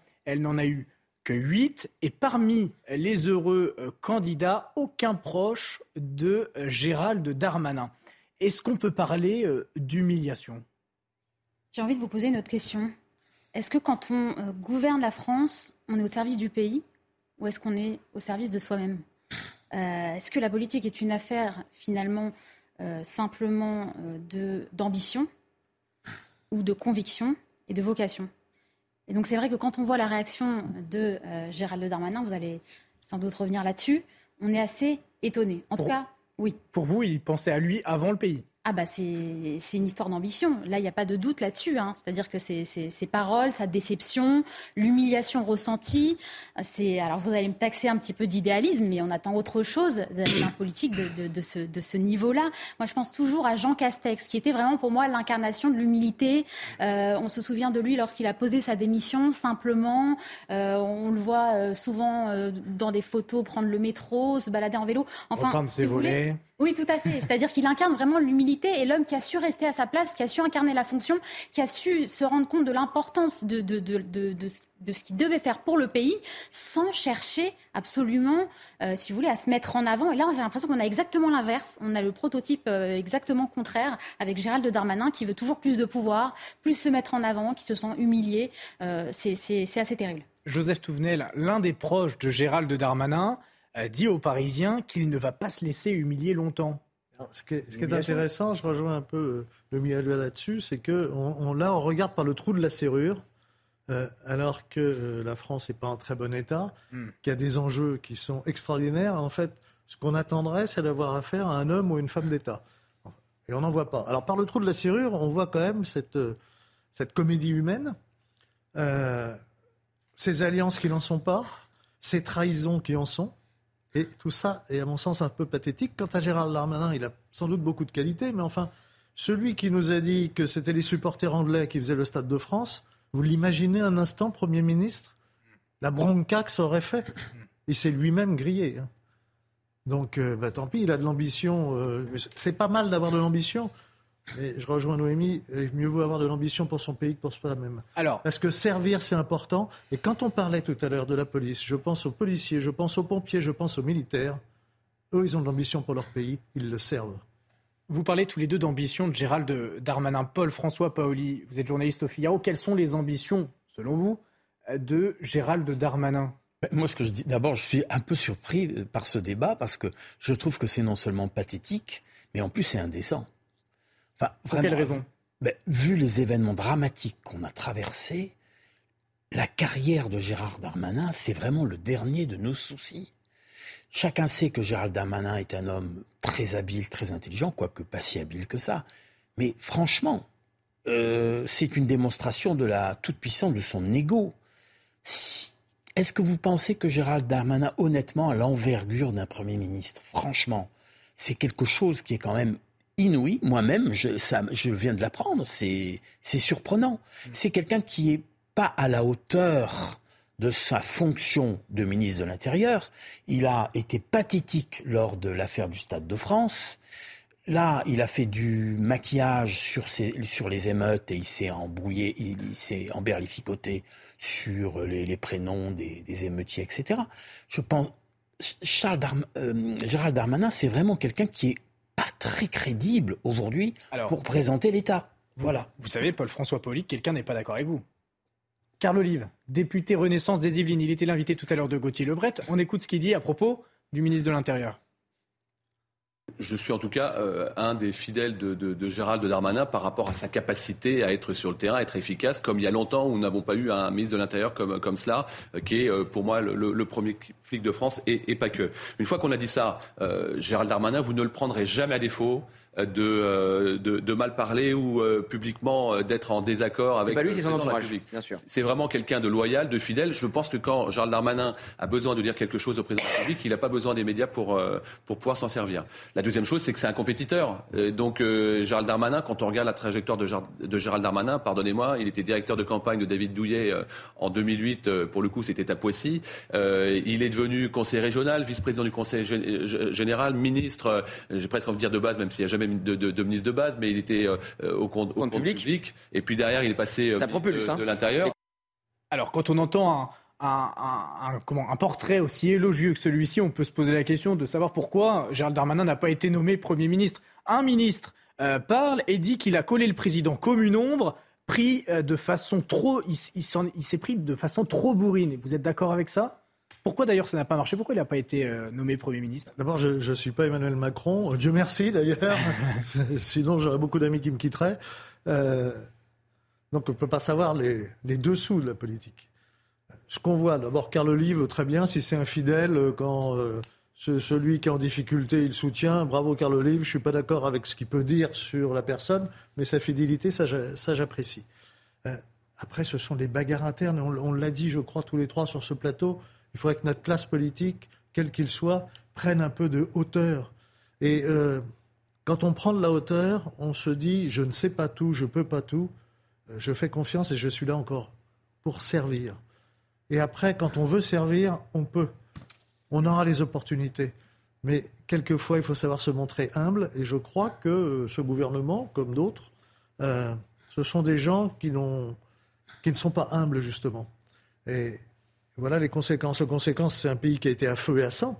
Le ministre de l'Intérieur sortant, c'est le ministre de l'Intérieur d'un pays qui a été à feu et à sang. Hmm. C'est un ministre qui nous a dit qu'il allait régler les problèmes sur, cette, euh, sur ce département français euh, d'outre-mer où il n'a rien réglé du tout. Euh, et où d'ailleurs la France s'est couchée devant un pays qui dit je continue à vous envoyer mes bateaux entiers. On dit non, il continue et on se couche la France, sixième puissance mondiale, se couche. Que fait le ministre de l'Intérieur? Alors, je sais bien que, bien que c'est compliqué. Enfin, c'est une faillite. Hein. Hmm. C'est une faillite aussi pour vous, Noémie? Oui, alors s'il y a quelque chose d'intéressant dans toute cette affaire, c'est peut-être c'est que c'est le symptôme de l'affaissement général de, la classe politique. Voilà ce que ça dit finalement. Et, euh, l'ambition démesurée de, de Gérald Darmanin. C'était intéressant ce que disait dans la séquence précédente Carl Olive, parce qu'il parlait d'un personnage loyal, fidèle, euh, très fidèle au président de la République. Alors, est-ce que ce sont ces qualités-là qu'il faut euh, pour gouverner le pays? Je pose la question. Je ne suis pas sûre que ce soit simplement de cet ordre-là, ce soit simplement ces qualités qui soient nécessaires, encore une fois, pour, pour en avoir. tout cas, à un moment, il n'a pas été loyal avec ses électeurs, parce que je rappelle qu'il avait été élu LR. Il ne l'est plus. Hmm. Ça, c'est un manque de loyauté, parce que quand il a arrêté, il n'a pas donné tous ses mandats en disant j'arrête. Non. Hmm. Donc ça, euh, vis-à-vis des électeurs, bah oui, vis-à-vis d'un certain nombre d'électeurs. Alors ça, c'est la stratégie du Pantan d'Emmanuel Macron qui a essayé justement d'agglutiner de, des personnalités les gens de diverses, LR qui ont voté de pour lui se sont sentis trahis à juste titre. Bah, c'est des libéraux. Enfin, on ne va pas revenir sur qu'est-ce que la recomposition aujourd'hui, etc. Mais enfin, euh, qu'est-ce qui diffère vraiment les macronistes des, des, LR Je ne suis pas sûr qu'il y ait une, une différence fondamentale. Ils ont beaucoup de points communs, donc c'était pas, pas si incohérent, si vous pas voulez. dans l'électorat, c'est différent dans l'électorat. Alors, que, que, que préparerait Gérald Darmanin? Ses proches disent qu'il n'aurait pas dit son dernier mot, puisqu'à peine eh bien, la confirmation d'Elisabeth Borne à Matignon euh, prononcée, à peine la liste officielle des nouveaux ministres euh, dévoilés et des sortants également, Gérald Darmanin se serait empressé d'en appeler quelques-uns. Qu'est-ce qu'il peut préparer, selon vous? Les européennes? Ou alors un petit peu plus loin? Moi, j'ai une, une anecdote à livrer sur Gérald Darmanin. On vous écoute. Vous vous souvenez qu'il n'y a pas si longtemps, il a interdit, euh, sous prétexte que la soi-disant l'extrême droite faisait peser euh, une menace sur ce pays, c'était avant les émeutes, hein. il a interdit un colloque de l'action française. Vous vous rappelez? Mmh. Ça a été toute une histoire parce que il a voulu l'interdire, mais finalement, euh, il y a eu une, un ça n'a pas été possible juridiquement. Mais il a quand même eu l'intention d'interdire le colloque de cette école de pensée. Je crois que c'était au moment de la célébration de Jeanne d'Arc. Mmh. C'était vers le 9 mai. Ben, euh, j'ai appris récemment que Gérald Darmanin a commencé son parcours politique à l'Action française quand il était très jeune. Ce que je veux dire par là, je suis, c'est pas malveillant ce que je dis. Je veux dire par là que c'est un, c'est un bonhomme qui est capable de beaucoup, beaucoup, beaucoup de tergiversation et beaucoup d'opportunisme de carrière. Il a quand même servi les intérêts de Philippe Seguin. Aujourd'hui, il a rejoint la Macronie et il prétend être le combattant suprême de la Macronie. C'est quelqu'un qui n'a pas beaucoup de scrupules dans ses ambitions. Voilà. Donc, à partir de là, je pense que c'est quelqu'un qui n'est pas crédible pour représenter l'État. je suis en train de me dire que ce soir, si on a des PV sur notre voiture, il ne faudra pas s'étonner. Alors, euh, est-ce que Gérald Darmanin, en clair, et c'est la question que tout le monde se pose, est-ce qu'il vise la présidentielle de 2027, concrètement? Alors là, je viens de lire une interview qu'il a donnée euh, il, y a, quelques semaines où justement il disait qu'il n'avait pas cette prétention-là. Mais quand on voit la façon dont il, pleure presque comme un petit garçon parce qu'il n'a déjà pas eu euh, Matignon, on se dit qu'il est peut-être pas tout à fait honnête dans sa façon de présenter les choses. C'est une histoire d'ambition démesurée, en fait, Gérald Darmanin. C'est ce qu'on est en train de, présenter là. Hein. C'est un homme qui est prêt à tout, qui est prêt à toutes les trahisons. Qui est capable de euh, presque tout. Idéologique, politique, pour arriver là où il veut arriver. Mais est-ce que c'est pas ça l'histoire de la politique hein? Alors, je suis une spécialiste, mais finalement, on a l'impression que c'est souvent le cas euh, des, des politiques qui réussissent. C'est-à-dire qu'ils sont prêts à trahir tout le monde, y compris leurs idées. Ben oui, on peut le dire d'une certaine manière, mais je trouve qu'il y a quelque chose chez lui qui est, euh, qui est déplaisant. Euh, c'est quelqu'un de très intelligent, certainement, de très habile, mais c'est quelqu'un qui, je trouve, n'a aucune envergure intellectuelle. Je le dis pas méchamment. On a eu des grands ministres de l'Intérieur, on a eu des Pasqua, des gens comme ça, et je trouve que c'est quelqu'un qui joue petit bras et qui est dans ses discours, dans ses, dans ses manifestations, dans, sa, dans ce qu'il dit, dans ce qu'il écrit, il est souvent ben, il n'est pas au niveau. Voilà. Alors, vous me donnez envie de le défendre, parce qu'on est peut-être un peu tous d'accord euh, sur ce plateau. Si on peut peut-être lui, trouver une qualité, vous me direz ce que vous en penserez, mais est-ce que, euh, déjà, bon, on a reconnu qu'il était euh, fidèle, mmh. Mais est-ce qu'il n'est pas aussi euh, écrasé par le président de la République qui, euh, qui, qui, dirige tout Qui prend de la place. voilà, qui prend de la le, place. le, président qu'on a souvent décrit comme, comme le président monarchiste, quoi. Oui. Est-ce qu'il a la marge de manœuvre finalement pour, pour, pour exercer son pouvoir comme il le voudrait? C'est une, une question. Mais ce que, ce que vous avez dit, c'est très juste. Et je crois que ce que vous avez dit recouvre ce qui se dit un peu partout. C'est quelqu'un qui est mu par une ambition démesurée et euh, qui est démesuré par rapport à ses, à ses euh, capacités elles-mêmes. voilà. Quand on est, quand on est euh, ministre, on fait partie, d'abord on est au service du pays, encore une fois, puis on fait partie d'une équipe, avec une première ministre. Alors, s'il ne l'apprécie pas, parce que s'il veut prendre sa place, c'est qu'il ne l'apprécie pas, dans ces cas-là, il sort de l'équipe. C'est ça. Euh, et, et ça, ça aurait à la fois de la gueule, mais ça voudrait dire qu'on a une certaine rectitude morale. Malheureusement, je ne suis pas sûr que dans notre classe politique, il y ait beaucoup de rectitude morale. En, en, tous les cas, les ministres, y compris Gérald Darmanin et les huit nouveaux euh, arrivants dans ce gouvernement numéro 3 d'Elisabeth Borne, sont prévenus. Ils devront faire preuve d'exemplarité. C'est ce qu'a dit le président Emmanuel Macron lors de son allocution, sa prise de parole. On verra ça dans quelques instants devant le Conseil des ministres. Alors, les caméras étaient invitées à, entrer. Euh, dans, cette, grande salle. Mais bon, on ne sait pas si le président s'adressait véritablement aux Français ou à ses ministres. On, fera, le, point tout à l'heure. Mais voilà, les ministres doivent être exemplaires. Écoutez ce qu'a dit à ce propos le président. Ce projet, ce cap et ces éléments de, de rentrée, nous aurons collectivement à les servir d'abord avec euh, exigence et exemplarité. Je le dis parce que dans le moment que vit la nation, il est attendu des membres du gouvernement cela, d'être à la tâche, au service d'un projet collectif et au service des Françaises et des Français. Vous êtes regardés dans tous les détails, si je puis dire, de votre action, de vos expressions, de votre vie. Et ce que nous devons au pays, c'est d'agir, de, d'expliquer, de répondre, et de le faire toujours avec la plus grande dignité, parce que c'est le respect que nous nous devons et que nous devons à nos compatriotes. Et dans des temps où la violence langagière, parfois les comportements inappropriés prennent trop de place dans la vie publique, il est attendu du gouvernement de la France d'être exemplaire. Être exemplaire, être à la tâche. Message euh, à peine voilé à Marlène Schiappa, couverture de, Playboy. Euh, attention, ne faites pas la même chose, c'est ça? Bah, De toute façon, c'est, enfin, c'est que peut-on dire d'autre? Le président de la République va pas, va pas dire. Euh, alors ne fichez rien, n'ayez pas d'ambition et euh, parlez comme des chartiers. Mm. Donc là, c'est le domaine de la parole. Mais euh, Emmanuel Macron, ça fait dix ans qu'il est en première place aux affaires. Il était secrétaire général de l'Élysée, il était ministre des Finances, il était président de la République, il était réélu, il est toujours président de la République. Donc ce que les Français attendent, au-delà des paroles, ce sont des actes. Et moi, je me rappelle qu'Emmanuel Macron, c'est celui qui nous a promis, quand je serai président de la République, si un ministre est mis en examen, il devra démissionner. Le ministre de la Justice est mis en examen, il n'a toujours pas démissionné et il est d'accord pour le renommer. Mm. Donc ce qu'on attend tous, les paroles, on est d'accord, où sont les actes? Mm. Il faut faire très attention aux leçons de morale comme ça, euh, données avec une sorte de, de, ton professoral, parce que forcément, on a envie d'aller nous aussi chercher la petite bête. Et c'est euh, Emmanuel Macron, ça reste le président qui a dit en janvier 2022, les non-vaccinés, j'ai très envie de les emmerder.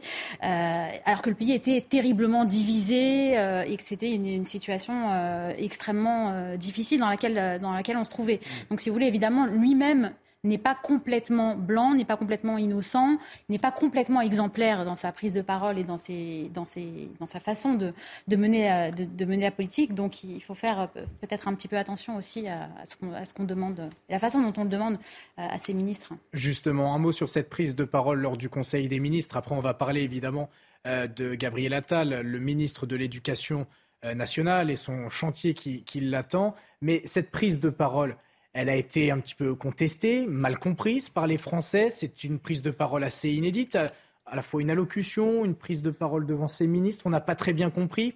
Est-ce que vous avez euh, l'impression, Paul-François Paoli, que l'Élysée euh, tente un petit peu de rétropédaler et de, euh, voilà, de, revenir en arrière, notamment avec l'interview au journal télévisé de, de 13h lundi prochain?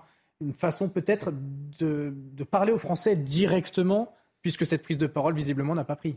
ben, Ce qu'il y a, c'est qu'il y a une usure de la parole du pouvoir. Il y a une énorme usure de la parole du pouvoir. Euh, on parlait de Marlène Schiappa. Qui est allé, qui est allé chercher Marlène Schiappa? C'est, Emmanuel Macron lui-même. Et Marlène Schiappa, on savait que c'était quelqu'un qui était, qui avait pas le, vraiment, qui venait d'un milieu plutôt marginal par rapport au monde politique et qui était déjà euh, un personnage des réseaux sociaux. Ça, c'est ce qu'aimait bien Emmanuel Macron. Hein. Justement, hein il voulait faire de la politique sans les politiciens. Voilà, C'était son ambition du départ. C'est ce qui est étrange dans le discours, dans ce discours, c'est que c'est un discours formellement classique, d'une facture absolument classique, mais qui est démenti par euh, un certain nombre d'actes politiques d'Emmanuel Macron, parmi lesquels les plus flagrants c'est quand même le remplacement de Blanquer qui incarnait une certaine ligne. Bien sûr. Par, euh, par Ndiaye qui, est, l'opposé. Qui, incarne la ligne opposée. Donc le problème d'Emmanuel Macron, c'est qu'il a une parole extrêmement solennelle, mais qui n'est plus très crédible, qui est usée. Hmm. Qui est usée. Alors, encore une fois, quelqu'un n'est pas d'accord avec vous. C'est toujours la même personne. Carl, Carl Olive, député Renaissance, il s'est exprimé à ce propos, à propos de la prise de parole d'Emmanuel Macron, pour lui, euh, elle était parfaite. Nos policiers sont des policiers euh, exemplaires. 99, allez, 9,8% ou 9%. Euh, il peut y avoir parfois des erreurs, parfois des incidents, parfois des fautes professionnelles. Mais était-ce une erreur de parler de drame inexcusable En tout cas, fait le président, ce que, je sais, c'est qu'il y a une enquête qui est diligentée. L'IGPN a été euh, saisie. Le ministre de l'Intérieur, le moment venu, n'en doutez pas, s'exprimera sur le sujet. Maintenant, l'enquête est en cours. L'affaire est dans les mains de la, de la justice. Et la... Bon, alors, ce n'était pas tout à fait le son que l'on avait prévu de vous diffuser. Mais effectivement, Carl Olive, eh bien, s'est félicité de cette prise de parole devant les ministres. Euh, bon, vous êtes d'accord avec lui? Cette prise de parole, quand je l'ai vue, j'avais l'impression de voir le proviseur devant les délégués de classe qui prenait un discours comme il faisait tous les ans, parce que son discours, on aurait pu le reprendre un an, deux ans, trois ans avant quelques petits changements euh, du style. Euh, Beaucoup oui, je vous promets qu'il y aura une infirmière scolaire qui sera là. Il est quand même intéressant parce qu'il est toujours dans cet exercice de dépoussiérer un petit peu euh, les, conventions, les conventions politiques, les conventions sociales. Là, pour moi, c'était quasiment, si je peux me permettre, une forme de presque un manque de respect. Alors je rappelle, hein, il s'exprime, il parle aux Français un 21 juillet. Oui. La plupart des Français sont en vacances, au camping, à la montagne, les pieds dans l'eau, ils sont en train de se détendre. Ils ont peut-être autre chose à faire un 21 juillet que d'écouter. Au travail, surtout à 11h du matin. Absolument, mm. que d'écouter le président de la République. Et ensuite, il s'adresse donc au cours d'un conseil des ministres, comme s'il s'adressait, vous l'avez dit d'ailleurs, aux ministres. À quel moment il y a ce rapport, encore une fois, charnel entre le président de la République et son peuple, qui regarde dans les yeux, qui lui dit, qui retrace une direction, qui retrace des axes? On est complètement à côté, là, il me semble, du cœur de l'exercice. Et c'est sans doute pour cette raison euh, qu'il euh, va le réitérer la semaine prochaine pour peut-être rattraper le coup. C'est ce que vous suggériez. Et c'est une, une possibilité de l'interpréter de cette, de cette façon-là. C'est-à-dire une erreur de communication avouée, finalement. Hum. Et peut-être aussi une, euh, comment dirais-je, une interview dans la presse quotidienne régionale aurait été peut-être meilleur et plus compréhensible pour les Français? Tout dépend ce qu'on a à dire. On sort quand même. Il nous avait pris les, les 100 jours en disant ce sera 100 jours d'apaisement. Hmm. Ça a été 100 jours qui ont eu tout sauf de l'apaisement. Donc c'est très difficile d'en sortir. Après, il n'est pas obligé non plus de prendre la parole. Hein. Euh, et puis ce qui, ce qui donne de positif euh, nous dit par exemple voilà, euh, on a voté énormément de lois. moi je rappellerai juste que ce que disait Montesquieu dans l'esprit des lois, les lois inutiles affaiblissent les lois nécessaires. Et peut-être que le rôle du président de la République et de l'équipe gouvernementale, c'est de faire appliquer déjà les lois qui existent plutôt que de rajouter des, textes au texte. Et moi, je pense notamment, il y a une loi sur les soins palliatifs qui existe, qui normalement, c'est la loi Leonetti, qui existe depuis des années. Normalement, dans chaque département, il devrait y avoir des soins palliatifs pour accueillir les personnes en fin de vie, pour qu'elles puissent terminer leur vie de façon humaine, décente. Ce n'est pas fait. Plutôt que nous dire, voilà ce que je vais faire, appliquons déjà la loi. Et le président de la République nous a dit exactement le contraire. On a dit, moi, c'est une grande réussite, on a voté beaucoup de textes. Je pense qu'on en a trop. Appliquons déjà ce qui existe avant d'en rajouter. Du pain, du, pain, sur la planche pour le euh, président de la République qui a demandé à ses ministres que leurs décisions ait une conséquence concrète dans la vie des Français. L'un de ces ministres qui a également beaucoup de travail, c'est Gabriel Attal, nouveau ministre de l'Éducation nationale qui remplace euh. Et Gabriel Attal n'a pas perdu de temps avant de prendre les dossiers à bras le corps. Il était euh, hier en déplacement dans une école en reconstruction, dans les Yvelines, une école qui a été détruite euh, par les euh, émeutiers. En attendant, les élèves, les 170 élèves seront eh bien, accueillis dans une autre école que Gabriel Attal a également eh bien, visité. Charles Baget et Jules Bedeau ont suivi ce déplacement et ils nous racontent cette journée. Écoutez. Bonjour, monsieur le ministre. C'était un premier déplacement hautement symbolique. Objectif, constater l'ampleur des dégâts dans cette école ravagée par les flammes après les émeutes du mois dernier. Mais dès son arrivée, le ministre est interpellé sur le bilan de ses prédécesseurs. J'ai une demande pour vous, euh, s'il vous plaît. alors vous allez me la dire. Je vais saluer d'abord non, non, respect en, et par corruption. En, deux secondes, s'il vous plaît. Arrêtez de tout casser. Arrêtez de casser l'éducation nationale. C'est deux, deux, écoles qui ont été incendiées. Il y a des fermetures de classes. Il y a des fermetures de classes. Une séquence écourtée par les équipes de Gabriel Attal qui rejoindra rapidement le personnel éducatif et les élus devant l'école accueillant autrefois 170 élèves. Choisissant le ton de la fermeté, le ministre a une nouvelle fois affirmé vouloir rétablir l'autorité.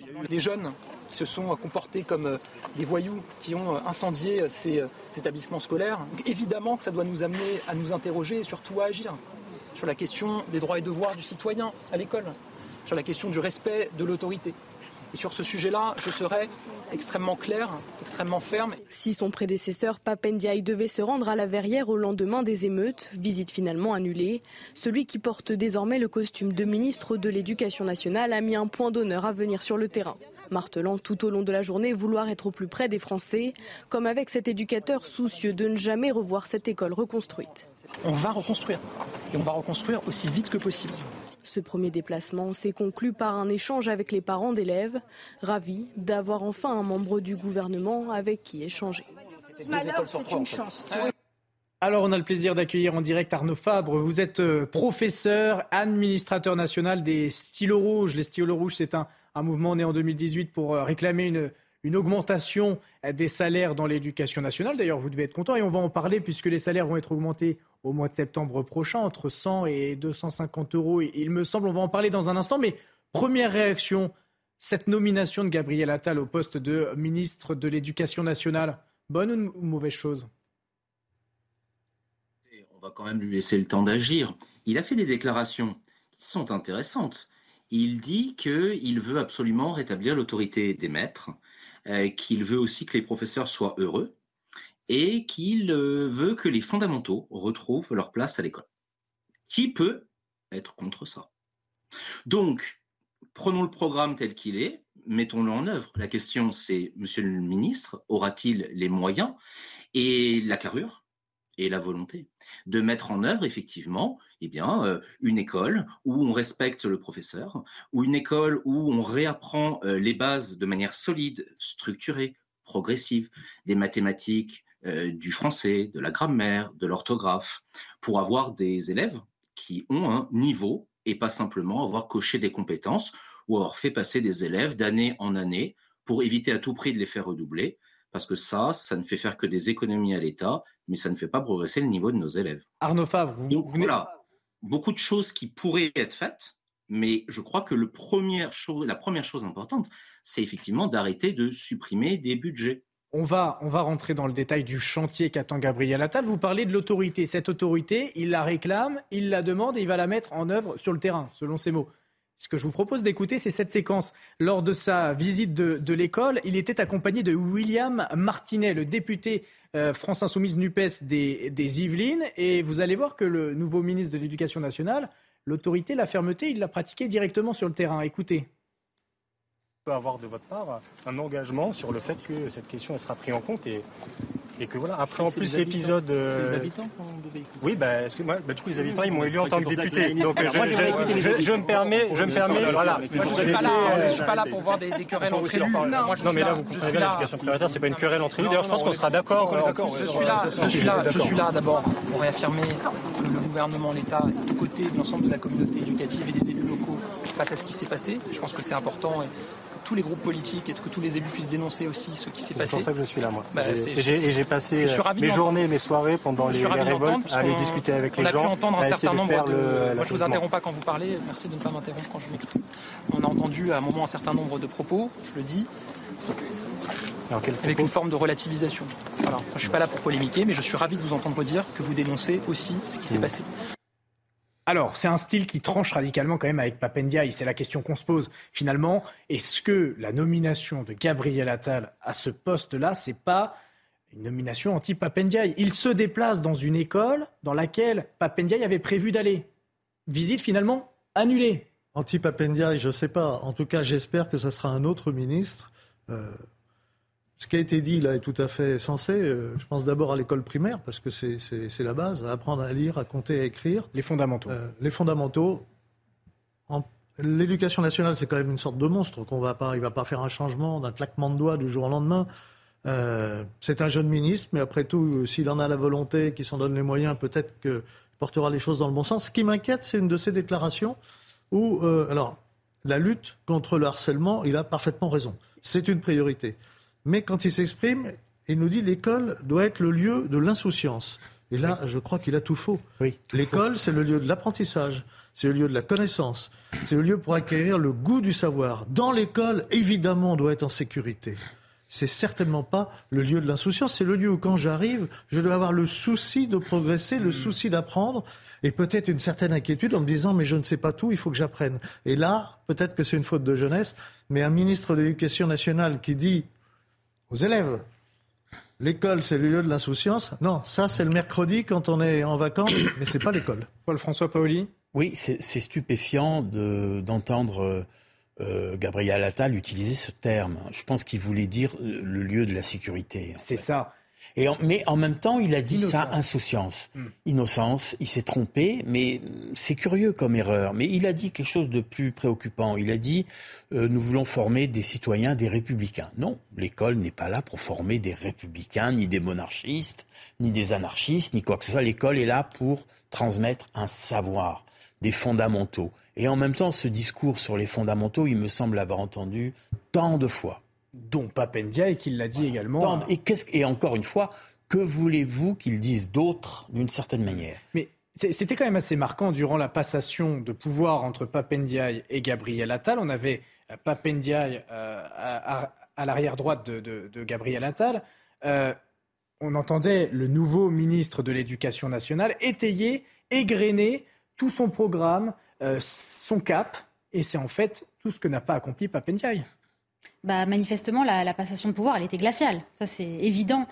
Il y a quand même un changement de style entre les deux hommes. On ne peut pas encore parler d'un changement de politique parce qu'il faut lui laisser le temps de mettre en œuvre ses projets et ses chantiers. Mais il y a évidemment un, changement de style. Moi, l'image qui me restera de Papendiaï, c'est celle d'un ministre de l'Éducation muet comme une carpe. On a l'impression qu'il se cache tout le temps, qui, qui, comme, un, comme un petit enfant qui va se, cacher derrière son propre manteau. Il ne s'affirmait pas. Et donc là, on a malgré tout une forte tête de la Macronie. Alors très jeune, 34 ans, plus jeune ministre de l'éducation de l'histoire. Mais c'est un, je veux dire, il a, il a déjà fait ses armes dans la Macronie. Secrétaire d'État de Jean-Michel Blanquer. Absolument, à la jeunesse d'ailleurs. Et euh, avec lequel il s'entendait pas du tout. Euh, donc c'est assez drôle qu'il récupère aujourd'hui son siège. Mais en tout cas, c'est un petit génie de la Macronie, c'est un petit génie tout court, euh, Gabriel Attal. Et au niveau des symboles, impeccable. Ça, c'est ce que l'on peut dire aussi. Au niveau des symboles, vous l'avez, vous l'avez rappelé, il a fixé un cap. Alors, il a parlé d'insouciance, mais il a aussi parlé d'autorité. Moi, j'ai pas beaucoup, beaucoup entendu parler, Papendiaï, d'autorité. Donc, il y a un changement, un changement de style, un changement de cap. Euh, effectivement, la lutte contre le harcèlement scolaire, la défense de la laïcité. Euh, et puis, ce premier déplacement, voilà, dans les Yvelines, où il y a eu deux écoles incendiées. Au niveau des symboles, pour moi, c'est un sans faute. Maintenant, il faut attendre de voir euh, jusqu'à quel point il pourra vraiment euh, agir. Ben, en fait, Papendiaï, c'était un ministre morné. Parce que dès qu'il est arrivé, il y a eu cette affaire de l'école alsacienne où hmm. il envoyait ses enfants. Alors qu'il faisait des discours sur le vivre ensemble, etc. etc. Donc, symboliquement, il est arrivé et il a été, d'une certaine manière, discrédité immédiatement. Ah, mais Gabriel Attal a été très attaqué parce que lui-même a toujours fait, vous avez bien vu, c'est Juan Branco euh, qui a fait euh, sa scolarité avec lui, qui a, ah. qui a déclaré qu'il avait également fait toute sa scolarité dans le privé. Le système Gabriel Attal a eu l'intelligence de prendre le devant. C'est Gabriel Attal le premier qui a dit... Ça n'a pas été révélé par la presse Oui. Et puis de toute façon, ça a tourné, et puis de toute ça- façon, Papenda était un symbole. Il était le symbole de, disons, comment dire, euh, de cette frange euh, qu'on appelle euh, multiculturelle. Et il représentait un peu la tendance multiculturaliste dans le gouvernement Macron. Après, la tendance républicaine et même ultra-républicaine de Blanquer. Mais en fait, c'est assez préoccupant sur l'instabilité de Emmanuel Macron. Parce que ça nous pose la question d'une certaine instabilité idéologique et même du, du caractère un peu illisible de l'identité d'Emmanuel Macron. Ou de l'opportunisme. Alors Arnaud Oui. Fabre, qui Mais est l'un- n'empêche pas l'autre. Arnaud Fabre, qui est toujours en ligne avec nous, professeur, vous avez vous avez envie de réagir à ce que vous venez d'entendre en plateau? Oui, bien sûr, puisque euh, il y a une constante chez Emmanuel Macron. Vous avez raison. Les visages changent, les lignes en apparence changent. Après tout, quand Jean-Michel Blanquer est arrivé, les enseignants euh, appréciaient un discours globalement assez conservateur et traditionnel sur l'école, celui qu'on entend dans la bouche de Gabriel Attal. Le gros problème, c'est que la ligne qui est suivie euh, depuis euh, six ans maintenant, eh bien, ce sont les suppressions de postes. Ce sont pour le coup aussi euh, des salaires qui stagnent, qui ont un peu augmenté sur euh, les premiers échelons, et tant mieux, mais un recrutement qui est en berne.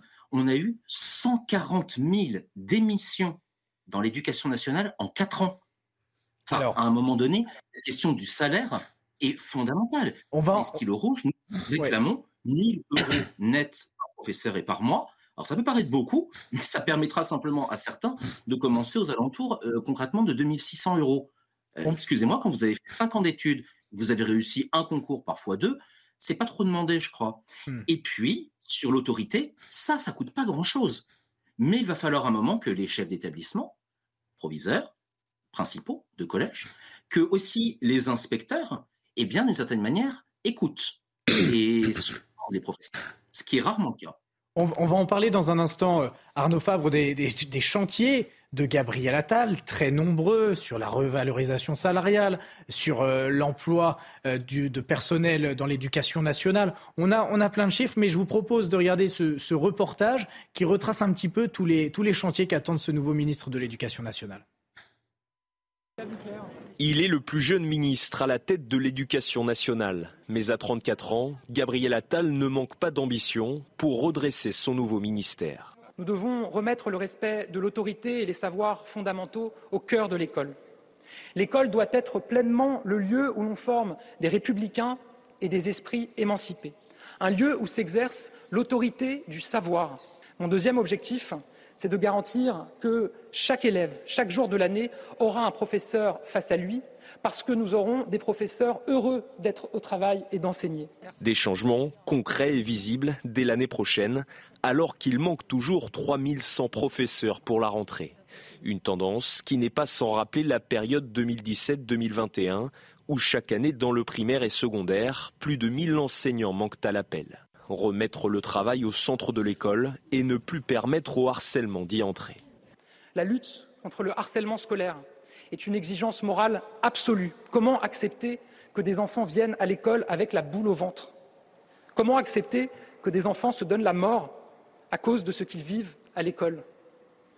L'école, ce doit être pour tout le monde le lieu de l'insouciance, le lieu où les destins se réalisent. Autre chantier pour le nouveau ministre de l'Éducation nationale, faire baisser les atteintes à la laïcité dans les écoles et ajuster la réforme du baccalauréat.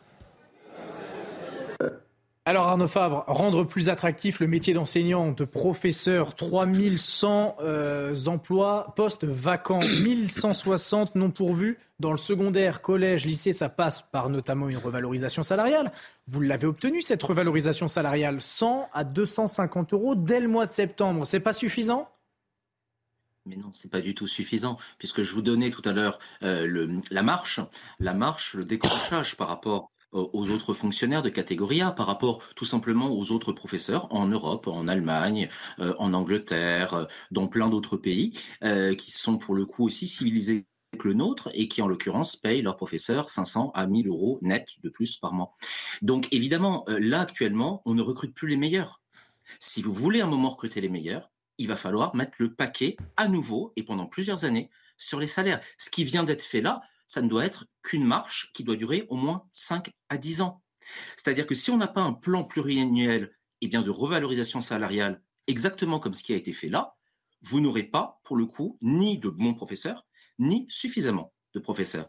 Et c'est déjà le cas. Là, ça craque de partout. Ça craque même dans les grandes villes. Normalement, on se dit euh, les zones périphériques, là où il est plus difficile d'enseigner. Mais ce n'est pas le cas. C'est le cas, en fait, partout maintenant. Et c'est le cas partout aussi parce que dans beaucoup d'écoles, dans beaucoup de collèges ou de lycées, y compris privés, eh bien, il y a du chahut dans les classes. Et ça, en l'occurrence, ça épuise totalement le corps professoral, qui fait que, eh bien, pour une paye, on va dire, euh, assez indigne de nos fonctions et de nos euh, eh qualifications, beaucoup choisissent aujourd'hui d'aller ailleurs, faire des métiers avec beaucoup moins de responsabilités et beaucoup moins d'enjeux pour la nation. Vous, c'est de ça dont on parle. Vous, parlez de, recruter les meilleurs professeurs. Papendiaï euh, a proposé effectivement de pouvoir passer le concours à Bac plus 3 sans renoncer à la masterisation, mais tout de même en simplifiant effectivement le, concours euh, d'entrée dans l'éducation nationale. C'est une bonne chose? Oui, le fait que le concours soit après le bac plus 3, ça c'est pas c'est pas une mauvaise chose ou un bac plus 4. La masterisation telle qu'elle avait été pensée euh, était était très problématique parce qu'on se retrouvait en fait avec des gens qui avaient un bac plus 5 et leur bac plus 5 en poche. On leur proposait de passer le concours, mais qu'est-ce qu'ils faisaient? En fait, ils fuyaient. Hmm. Ils allaient ailleurs parce qu'avec un bac plus simple et un anglais courant, généralement, bon, bah, vous estimez que vous méritez un peu mieux que 1400 euh, ou 1500 euros comme première paye et une affectation éloignée de chez vous et dans des conditions souvent très difficiles. Hmm. Donc, je crois que si on veut que le métier attire à nouveau, si on veut, eh bien, que euh, donner raison à Gabriel Attal d'une certaine manière, il va falloir un continuer à avoir des augmentations importantes chaque année, comme je le disais, sur un plan pluriannuel. La deuxième chose, c'est qu'à un moment donné, il va falloir aussi arrêter de fermer des classes.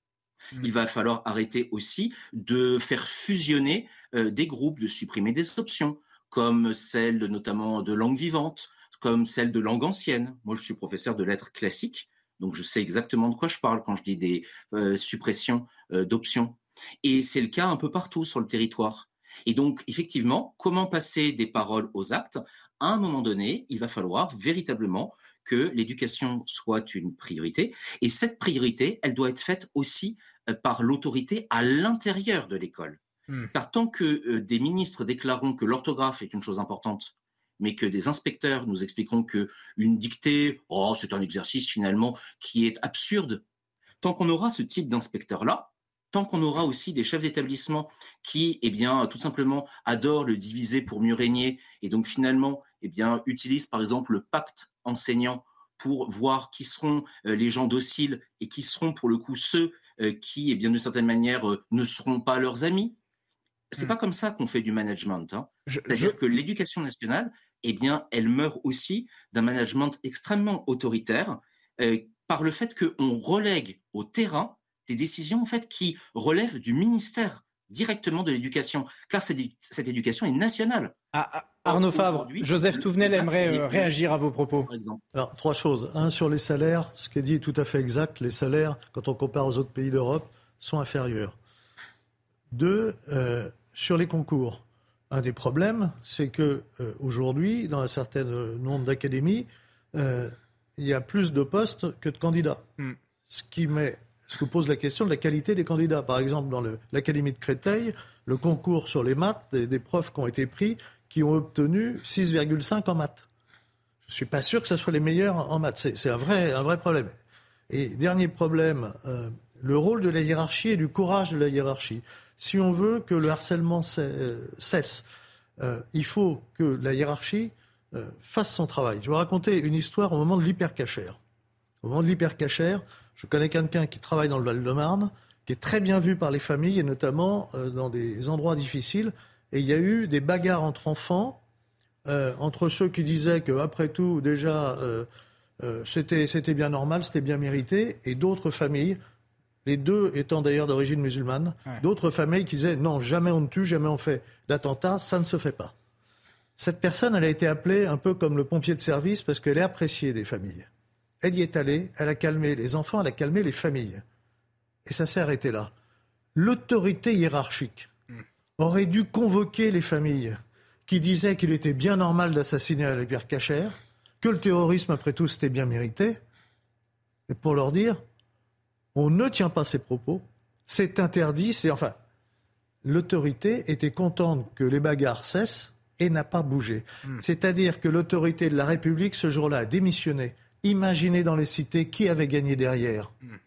Eh bien ceux qui disaient qu'il était bien normal d'assassiner des juifs à l'hypercachère. C'est eux qui ont gagné parce que l'autorité hiérarchique, une fois que le problème était réglé, je ne veux plus en entendre parler. Il faudrait qu'elle soit un peu plus courageuse et je ne citerai pas l'affaire Paty où, on voit euh, très bien comment ça s'est passé. Vous parlez d'autorité, euh, de hiérarchie pour lutter justement contre le, harcèlement. Et les cas de, harcèlement scolaire sont très nombreux. Cette année scolaire a été marquée par de très nombreux suicides, de très jeunes enfants, des collégiens euh, notamment. le gouvernement a annoncé quand même qu'à partir de la rentrée 2023, un référent harcèlement, anti-harcèlement, sera dédié à chaque établissement. On va donc vers la bonne direction à ce niveau-là? Arnaud Fabre? Ce que je peux, Oui, ce que je peux vous dire juste, c'est que malheureusement, pourquoi pas, euh, mais euh, il y a eu beaucoup, beaucoup d'annonces ces six dernières années où on allait nommer des référents ceci, par académie, par département, euh, dans les établissements. Et malheureusement, ça ne fonctionne pas bien. Et ça ne fonctionne pas bien parce que, comme l'a rappelé votre invité, je crois qu'il n'est pas très difficile de sortir du pas de vague. Ça, ça coûte zéro. Hein. Quand un enfant se comporte mal, il doit être sanctionné. Et c'est lui rendre service. Mais alors pourquoi, pourquoi est-ce qu'aujourd'hui, pourquoi est-ce qu'aujourd'hui dans les établissements scolaires, euh, lorsqu'un enfant est harcelé, la plupart du temps, c'est lui que l'on va, non pas exclure, mais écarter peut-être de la salle de classe quelque temps pour le protéger, bien sûr, au lieu de sanctionner l'élève harcelé, dont la plupart du temps, euh, le corps enseignant et les autres élèves sont au courant que c'est bien lui. Pourquoi ça ne se passe pas comme ça? Parce que l'éducation nationale n'est pas la justice. Elle n'est pas non plus les services sociaux. Elle n'est pas armée euh, en psychologue euh, ou en assistante sociale suffisante pour euh, faire face à ce genre de phénomène, déjà.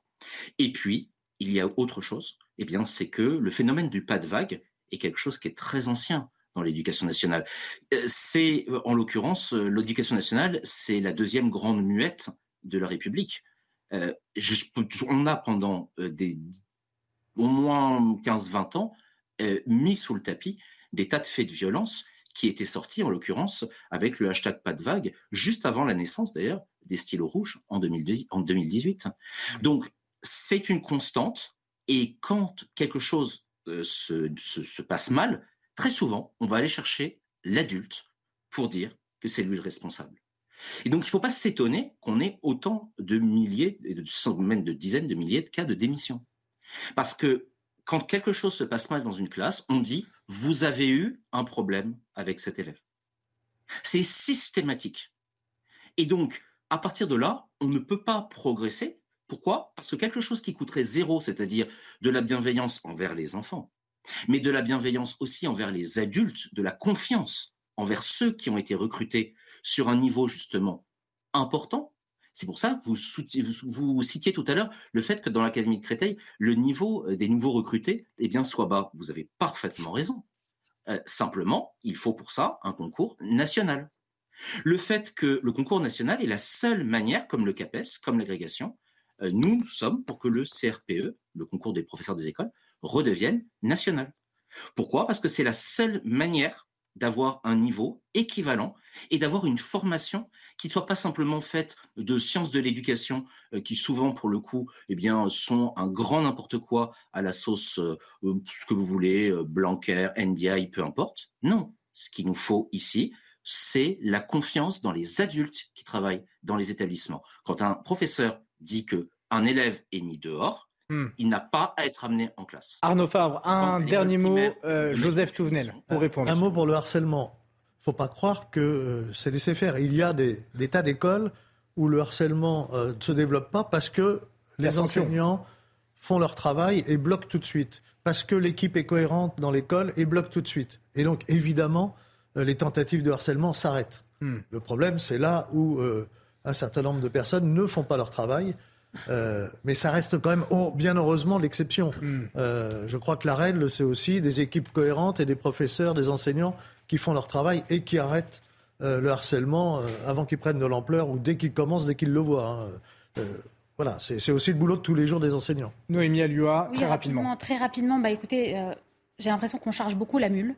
On demande aux professeurs de plus en plus de choses. Peut-être qu'il faut aussi un petit peu responsabiliser les parents. C'est-à-dire qu'il y a un moment donné où aussi c'est aux parents d'éduquer les enfants. Ce n'est pas aux professeurs. Les et souvent, les parents ne savent pas tellement ce qui se passe dans la cour de récré. la et bah, ils devraient s'en soucier, ils devraient poser des questions. Enfin, je veux dire, il y a aussi euh, une forme de responsabilité parentale qui, existe. On ne peut pas toujours euh, demander aux professeurs de pallier à tous les problèmes familiaux. Je pense qu'ils devraient justement pouvoir se, concentrer sur les, sur les fondamentaux, comme dit euh, notre nouveau ministre de l'Éducation. Eh ben, on va voir si le nouveau ministre de l'Éducation nationale, Gabriel Attal, va réussir à faire parler cette grande muette, euh, comme euh, nous l'a dit notre invité Arnaud Fabre, que je remercie, professeur administrateur national des stylos rouges. Et je, cite votre livre, vous êtes auteur d'école, Le crépuscule du euh, savoir. Merci d'avoir été avec nous dans, Soir Info. Les débats continuent dans un instant jusqu'à 23h30. Juste après le journal d'Isabelle Piboulot, on, on parlera de Kylian Mbappé, notre star national, qui a priori va quitter le PSG, mais qui en tous les cas n'était pas dans l'avion en direction de, Tokyo avec euh, ses coéquipiers. On en parle juste après le journal d'Isabelle Piboulot. Rebonsoir Isabelle. Bonsoir Augustin, bonsoir à tous. À la une, les policiers sont exaspérés. Le directeur général de la police nationale s'est rendu à Marseille pour rencontrer les effectifs des brigades anticriminalité affectés par le placement en détention provisoire d'un des leurs en marge des émeutes de début juillet. L'agent est soupçonné d'avoir roué de coups un homme. Depuis, les arrêts maladie des forces de l'ordre se multiplient. Écoutez le témoignage d'un policier marseillais. Il y a tous les policiers de voie publique de Marseille aujourd'hui qui sont en arrêt maladie. Euh, la quasi-totalité. Hein. Je fais malheureusement partie de, ces policiers qui ont abandonné. J'emploie ce mot avec dépit euh, parce qu'aujourd'hui, on, a tous compris qu'on euh, peut répondre à ne peut répondre à l'abandon de l'État que par l'abandon. Et on, a tout essayé auparavant, mais, mais ils comprennent rien. On n'a pas peur de faire notre métier malgré les risques. et je vais même vous dire que quand on embrasse cette profession, on a une forme de goût pour le risque. Mais aujourd'hui, on a peur. Non pas du risque, mais, on a peur de tout perdre et de finir en tôle pour simplement avoir fait ce qui est nécessaire. Et, euh, ça, chez nous, on le vit comme, euh, comme, euh, comme du mépris. On est traité comme des sous-citoyens les vacances ne sont pas d'actualité pour Emmanuel Macron. Le président de la République est attendu dès lundi en Océanie. Une tournée d'une semaine entre la Nouvelle-Calédonie, la Vanuatu et la Papouasie-Nouvelle-Guinée. Un déplacement sensible pour le chef de l'État, mais vital pour sa stratégie de renforcer l'influence de la France dans le Pacifique. Maxime Lavandier. Agenda chargé pour Emmanuel Macron. Monsieur le Président de la République, le remaniement terminé, le chef de l'État se rend en Océanie pour une tournée d'une semaine. Après un premier déplacement en 2018, Emmanuel Macron est attendu à Nouméa ce lundi soir. Une visite sensible étalée sur deux jours où il sera question d'évoquer le futur statut de l'archipel après trois référendums clivants sur l'indépendance du territoire. Le président de la République se rendra ensuite au Vanuatu le 27 juillet, puis en Papouasie-Nouvelle-Guinée le 28. Objectif pour le chef de l'État, décliner sa stratégie en Asie-Pacifique pour réengager la France dans cette région.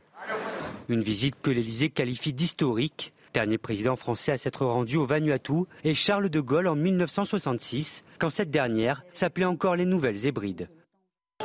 Seul territoire absent du programme, Wallis et Futuna, longtemps évoqué, le chef de l'État a finalement renoncé à ce déplacement en raison de contraintes logistiques.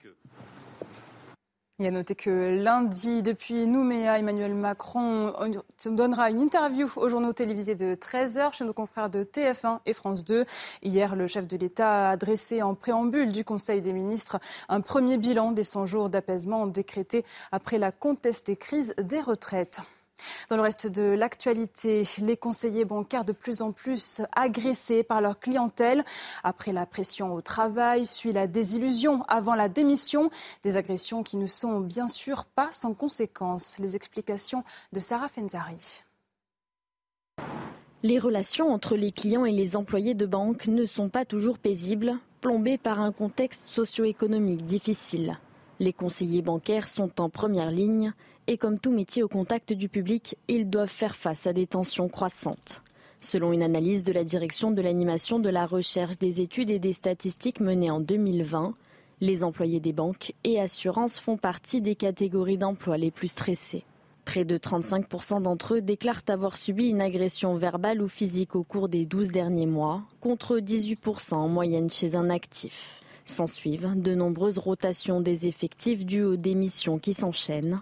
Mais attention, pour conserver votre compte bancaire, il faudra garder vos nerfs. D'après un arrêt de la Cour de cassation du 13 décembre 2016, tenir des propos agressifs peut donner droit de clore le compte bancaire et même de mettre fin à votre crédit. Outre les vacances, l'été va malheureusement de pair avec les noyades. Selon les derniers chiffres de Santé publique France, entre le 1er juin et le 12 juillet, 362 noyades ont été enregistrées dans le pays, dont près d'un tiers ont entraîné le décès de la personne, en grande majorité des adultes. Un nombre de noyades en recul de 9% par rapport à la même période en 2022. Enfin, la Grèce vit probablement euh, son épisode caniculaire le plus long de son histoire, une vague de chaleur de près de 17 jours. À cela s'ajoutent les vents qui attisent depuis lundi plusieurs incendies autour de la capitale. En 24 heures, 46 nouveaux départs de feu ont été observés. Près de 30 000 personnes ont été évacuées de l'île de Rhodes menacée par les flammes. Des températures allant jusqu'à 45 degrés sont attendues demain dans la région de Thessalie. Les sites archéologiques restent bien sûr fermé aux heures les plus chaudes. À Athènes, les touristes ne seront autorisés à entrer dans la célèbre acropole que jusqu'à 11h30. Je vous retrouve à 23h30 pour votre édition de la nuit, mais tout de suite la suite et fin de Soir Info avec vous, Augustin. Merci Isabelle Piboulon. On vous retrouve tout à l'heure, donc 23h30, Soir Info, dernière partie, dernière ligne droite. Et là, cette fois-ci, on va aller sur le terrain. Kylian Mbappé, le Paris Saint-Germain, la tension monte entre les deux. Le PSG montre l'écro en écartant son attaquant de sa tournée estivale au Japon. Il ne fait pas partie des 29 joueurs qui s'envolent, qui se sont envolés pardon aujourd'hui euh, pour Tokyo. Le club parisien euh, souhaite que Kylian Mbappé prolonge son contrat ou soit vendu euh, dès cet été. Hors de question évidemment pour le PSG de voir partir son meilleur joueur gratuitement à l'issue de son contrat sans avoir re-signé. Je vous propose de regarder ce reportage qui récapitule toutes les dernières informations et on en parle après en plateau. C'est un nouvel épisode dans le feuilleton Kylian Mbappé. Après le match amical ce vendredi face au Havre durant lequel le Français a marqué, le club parisien a décidé de ne pas l'emmener en stage au Japon et en Corée du Sud. Selon le journal L'équipe, le PSG pense que Mbappé a déjà un accord avec le Real pour partir libre la saison prochaine. Une situation incompatible avec les propos du président parisien il y a deux semaines. C'est très clair. Si Kylian le veut, reste. Nous, on veut que Kylian reste. Mais le besoin, c'est un nouveau contrat. On ne veut pas léser quelqu'un, le meilleur joueur au monde aujourd'hui, partie gratuite. C'est impossible. Le PSG attend désormais le 31 juillet, dernier jour pour que Mbappé puisse lever l'option de son contrat pour mettre son numéro 7 sur le marché des transferts. Pour autant, l'attaquant français a toujours campé sur ses positions, exprimé publiquement le 13 juin dernier dans un courrier transmis à l'AFP. Après avoir déjà affirmé publiquement ces dernières semaines qu'il sera parisien la saison prochaine, Kylian Mbappé n'a pas demandé son départ cet été, mais a juste confirmé au club la non-activation de son année supplémentaire. Le bras de fer continue entre le PSG et le meilleur buteur de l'histoire du club et pourrait durer jusqu'à la fin du mercato fin août la relation tumultueuse entre le Paris Saint-Germain et Kylian Mbappé continue. Attendez que je fasse pas d'erreur. Le foot, c'est bien ce sport où on tourne la tête à droite, à gauche. C'est ça. À gauche avec une petite. On y est presque. D'accord. Plus sérieusement, sur ces histoires de transfert, là, je suis pas un spécialiste du Paris Saint-Germain, etc. Ce qui me navre un peu, c'est l'évolution de ce sport comme d'autres. C'est-à-dire qu'il n'y a plus l'attachement euh, à une ville, à une population, à un territoire, à un maillot. Euh, on peut aller d'un club à l'autre, etc. Alors que je trouve que cet attachement un peu charnel, c'était aussi ça, c'était la vie, c'était une, noblesse du sport qui est en train de se perdre avec euh, bah, le sport business, le sport argent. Euh, et ça, c'est vraiment très, très regrettable. Alors, la faute, sans doute au club, aux joueurs et aux supporters, mais c'est une très, très mauvaise évolution, je trouve, du sport. Et là, on en a. Alors, après qu'un club se bagarre avec son joueur à coups de millions pour le garder ou le laisser partir, euh, à la limite, ça m'indiffère un peu par rapport à cette, ce, sens de l'attachement au maillot qui se perd. En d'autres termes, vous auriez préféré que le petit prince de Bondy reste à Paris? Absolument. qu'il resigne? Ah oui.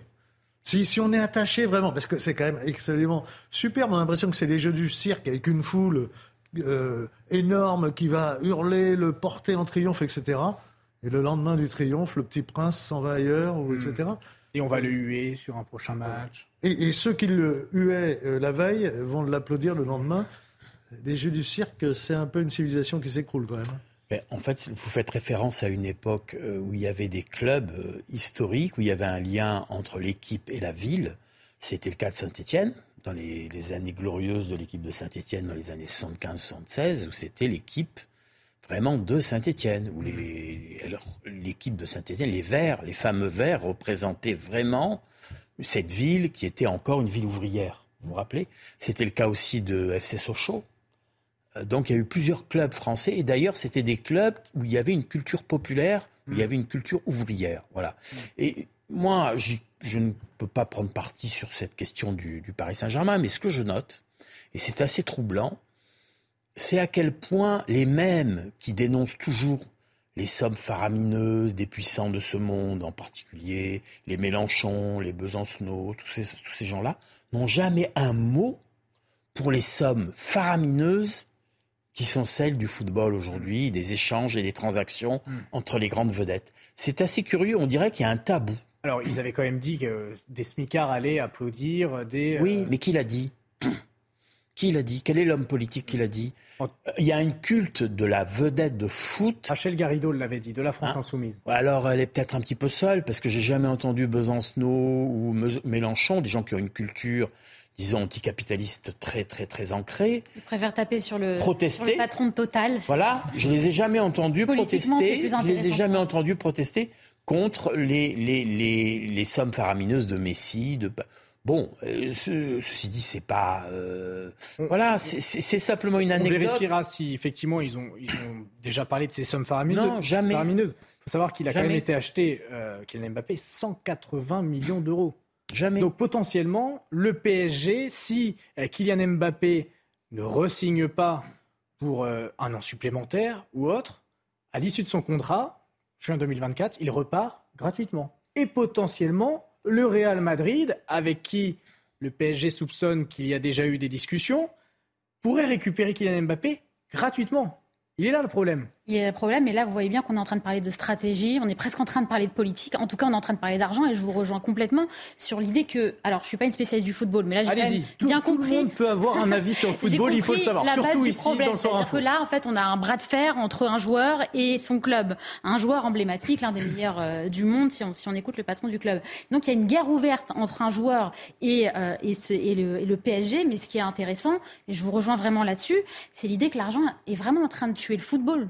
Là, on est en train de presque de parler d'une entreprise. On est en train de parler de, de, quelque chose d'extrêmement froid, alors que le football, c'est populaire, il y a de l'affectif, c'est une passion. Euh, et, ça a été d'ailleurs très. Les philosophes, euh, Robert Edeker notamment, euh, a écrit un livre là-dessus, sur la façon dont l'argent était en train de tuer le football. Et pour moi, c'est une illustration extrêmement claire, parce que là, on n'est pas en train de parler de son jeu. En l'occurrence, d'ailleurs, il va devoir rester sur la touche pendant un certain moment, de ce qu'on a compris. Combien de temps? Telle est la question. Telle est la question. Mais en tout cas, c'est ce qui est au cœur de ce bras de fer, c'est pas comment est-ce qu'on joue et comment est-ce qu'on se comporte avec le public, c'est hmm. simplement l'argent. Donc euh, c'est assez, assez triste. Justement, le public, moi je vous propose de les écouter parce qu'on les a interrogés, ces Français. Qu'est-ce qu'ils en pensent de ce transfert éventuel, de cette fin de contrat, de ce départ peut-être imminent euh, de Kylian Mbappé du PSG On écoute vos réponses. C'est jamais, on n'a jamais tous les tenants, tous les aboutissants. Maintenant, si les rumeurs sont vraies et qu'il veut juste partir libre la saison prochaine, il ne peut pas regarder droit dans les yeux les, supporters euh, et, leur dire qu'il euh, aime le club. C'est pas possible, surtout qu'apparemment il y a des difficultés financières et que le transfert il représenterait quand même euh, énormément pour le club. Le problème c'est que ça fait des années que ça dure et c'est chaque été la même chose. Ce qui serait bien c'est qu'ils s'assoient autour d'une table et qu'ils prennent une décision. Parce que là, si jamais toute la saison il joue pas et qu'à la fin il part, ça va dégoûter les supporters alors qu'en vrai il a beaucoup apporté au club. Kylian Mbappé, euh, c'est un, joueur, un joueur phare de l'équipe du, PRG. Si on est quatre un joueur phare, je pense que c'est parce qu'on sait qu'il doit partir. C'est comme ça. Bon, les avis sont quand même mitigés. Hein. Ce qui est intéressant, c'est le titre. C'est une image dégradée. Et en fait, derrière, on en vient à l'argent. Hmm. le joueur, il est excellent. Euh, tout le monde reconnaît que c'est un des meilleurs joueurs de foot au monde. Même ceux comme moi qui ne connaissent pas grand-chose, euh, quand je l'ai vu quand même un peu jouer à la télévision, euh, admirable, bravo. merci l'artiste. Mais derrière, c'est l'image, parce que l'image, c'est autant de ventes de, t-shirts, de maillots à son effigie avec son numéro, etc. Donc on voit que c'est vraiment le, règne de l'argent. Alors qu'il y de l'argent dans le sport, un peu, mais trop ça pourrit. Et puis on peut se dire aussi, pensez à tous ceux qui sont des champions ou des championnes. Je pense à l'équipe de France de foot féminine, par exemple, qui sont loin d'avoir les sommes des hommes. Pourquoi? Il euh, faudrait me, l'expliquer. Je vais peut-être vous surprendre, mais peut-être parce que ça n'intéresse pas grand monde. tout simplement. Et oui, et, on a beaucoup de sports où on est, très, où on est très bon. Le foot, en tout cas. Euh, avec des gens qui, qui, se donnent, mais formidablement, et qui gagnent euh, à peine le SMIC quand ils gagnent le SMIC. Et je ne parle même pas de l'handisport, qu'on devrait plus soutenir. Et 180 millions, c'est-à-dire un Mbappé, combien euh, de, de, sportifs de handisport on pourrait soutenir? Le handisport, justement, il sera présent aux Jeux Olympiques. Et vous nous parliez d'une image dégradée. Le Paris Saint-Germain, il aimerait garder effectivement euh, Kylian Mbappé pour les Jeux Olympiques, pour que Kylian Mbappé puisse jouer en équipe de France, pour pouvoir rayonner. Et puis encore une fois, effectivement, on en revient aux sponsors. Que, vous vous rappelez l'époque où les Jeux Olympiques, c'était uniquement des amateurs? Voilà. Très bon commentaire. Vous savez, l'art, c'est une question de côte. On est en train de parler de la loi du marché euh, bête et méchante, quoi. Hmm. On est en train de réduire euh, quelque chose de presque romantique, parce que pour beaucoup, la passion du football, c'est romantique. Euh, pas pour moi, mais pour beaucoup de gens en tout cas. Et là, on est en train de réduire ça à en fait un, une marchandise sur un marché. On verra dans les prochains jours l'issue de cette relation entre le Paris Saint-Germain et Kylian Mbappé. Mais les Jeux Olympiques, c'est dans un an, euh, quasi euh, jour pour jour, ça se passera à Paris. Alors, véritable fête sportive ou calvaire pour les Parisiens, attirés par la flambée des locations, nombre de propriétaires entendent louer leur appartement, leur studio durant cette période, tandis que d'autres eh vont tout simplement euh, tenter d'accéder aux, enceintes des Jeux Olympiques malgré un prix des billets très élevé. Écoutez ce, ce reportage de Maxime Leguet et on en parle juste après. C'est l'événement sportif le plus attendu dans le monde, les Jeux Olympiques. En 2024, la ville de Paris doit accueillir près de 16 millions de touristes durant la compétition. Un enthousiasme général qui semble loin d'être partagé par les Parisiens. On redoute un petit peu parce que ça apporte beaucoup de monde. Hein. Et puis en ce moment, euh, vu la situation actuelle, euh, vous savez, on, a, on craint un petit peu les émeutes. Quoi, hein. J'essaierai de partir de Paris à tout prix parce que ça risque d'être blindé. Et je suis pas sûre de regarder. en vrai, euh, je vais boycotter un peu, je pense. J'ai plutôt l'impression qu'en en, tant qu'habitant de Paris Centre, euh, non seulement on ne pourra pas vraiment participer à la fête, mais qu'en plus on va plutôt subir euh, tous les, désagréments. J'ai cru comprendre qu'il y a beaucoup d'axes de circulation qui vont être fermés. J'ai peur que le centre de Paris soit un peu invivable. Autre motif de complainte, le prix des billets jugé très élevé et difficilement accessible.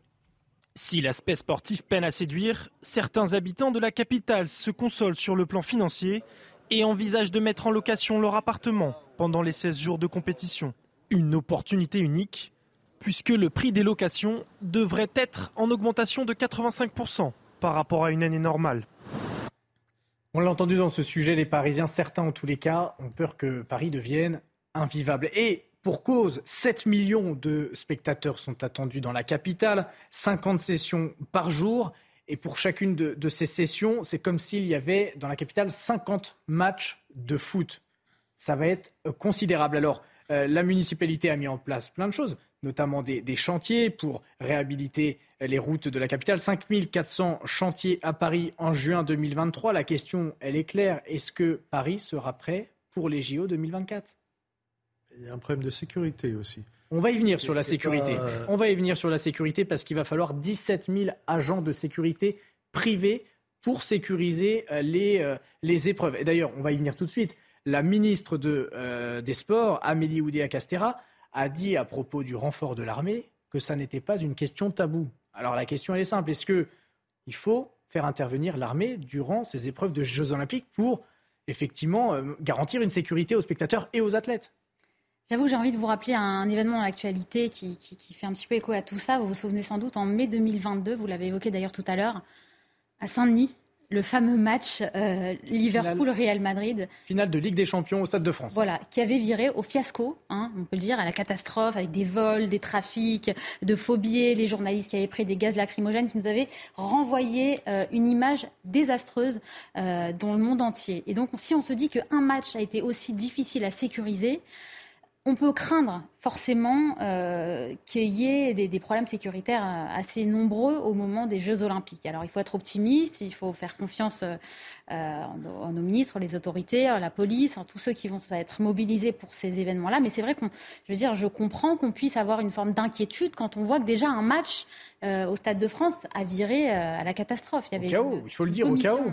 tout à fait, au chaos, au fiasco, à la catastrophe. Il y avait une commission sénatoriale et puis au cours de laquelle finalement tous les responsables se déresponsabiliser. La FFF, la police, euh, personne n'était responsable. Donc là, on se dit qu'il va falloir que chacun prenne ses responsabilités parce qu'effectivement, on ne peut pas renvoyer encore une image désastreuse. Et, ce, et, vous l'avez rappelé aussi, Gérald Darmanin qui avait accusé les, les, les Anglais. On ne pourra pas faire ça aux Jeux Olympiques. On et donc, peut souhaiter qu'on en ait tiré des enseignements et que ça ne se reproduise pas. Voilà, c'est ça. Après, il y a des problèmes de logistique qui sont très complexes.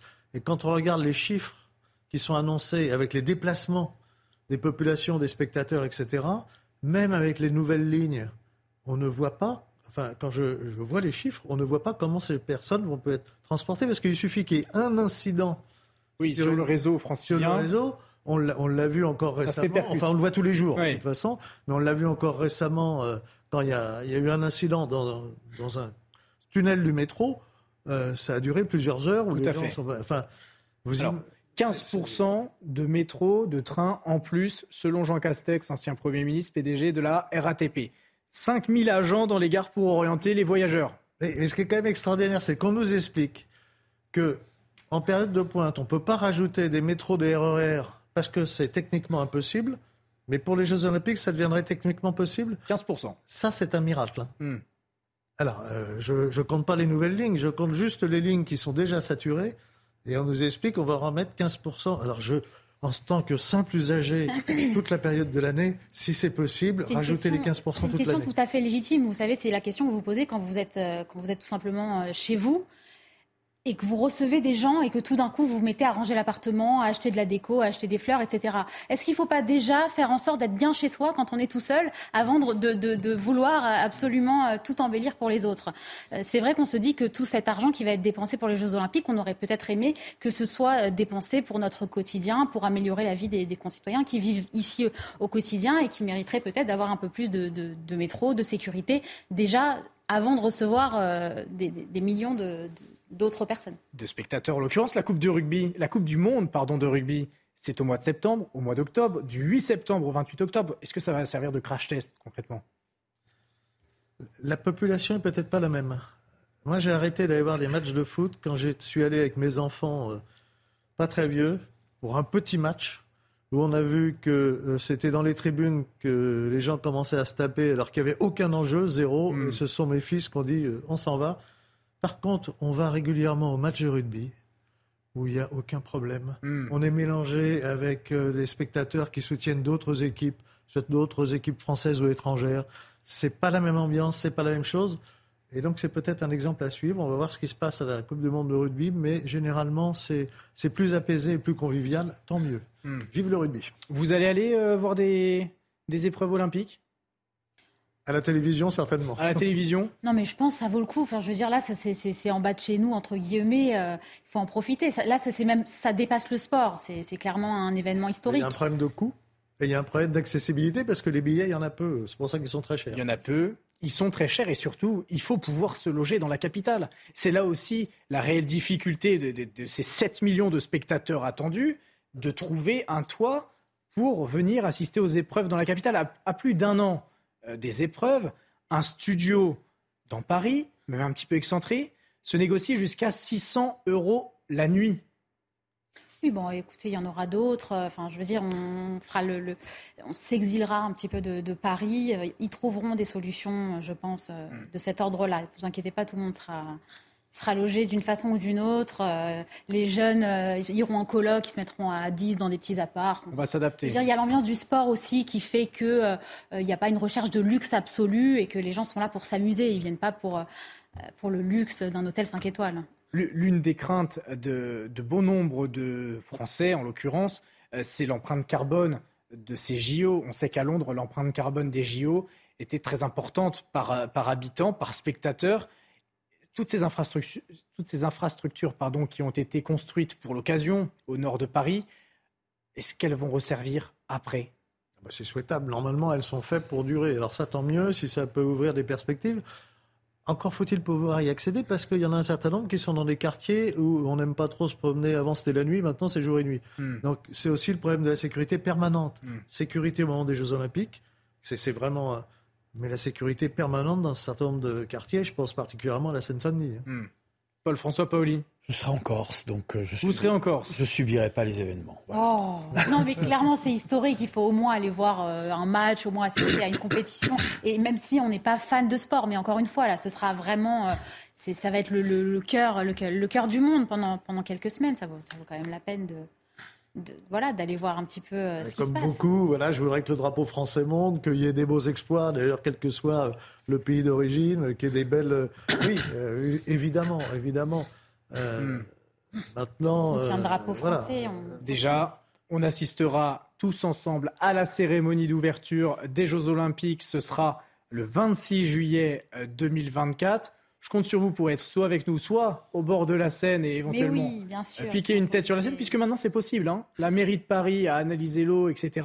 On peut aller se baigner dans la Seine dans trois endroits différents. Je ne sais pas si vous avez vu, mais la maire de Paris ne s'est pas aventurée. Elle a envoyé ses adjoints qui, eux, ont été dans l'eau. Hein, donc, en tous les cas, devant la caméra. J'attends que la maire de Paris y aille d'elle-même, hein, parce que eh c'est bah... facile d'envoyer ses bras droits, mais à un moment, il faut se mouiller soi-même. On va lui transmettre le. Une fois que Madame Hidalgo aura mis euh, très bien un, pied dans, l'eau.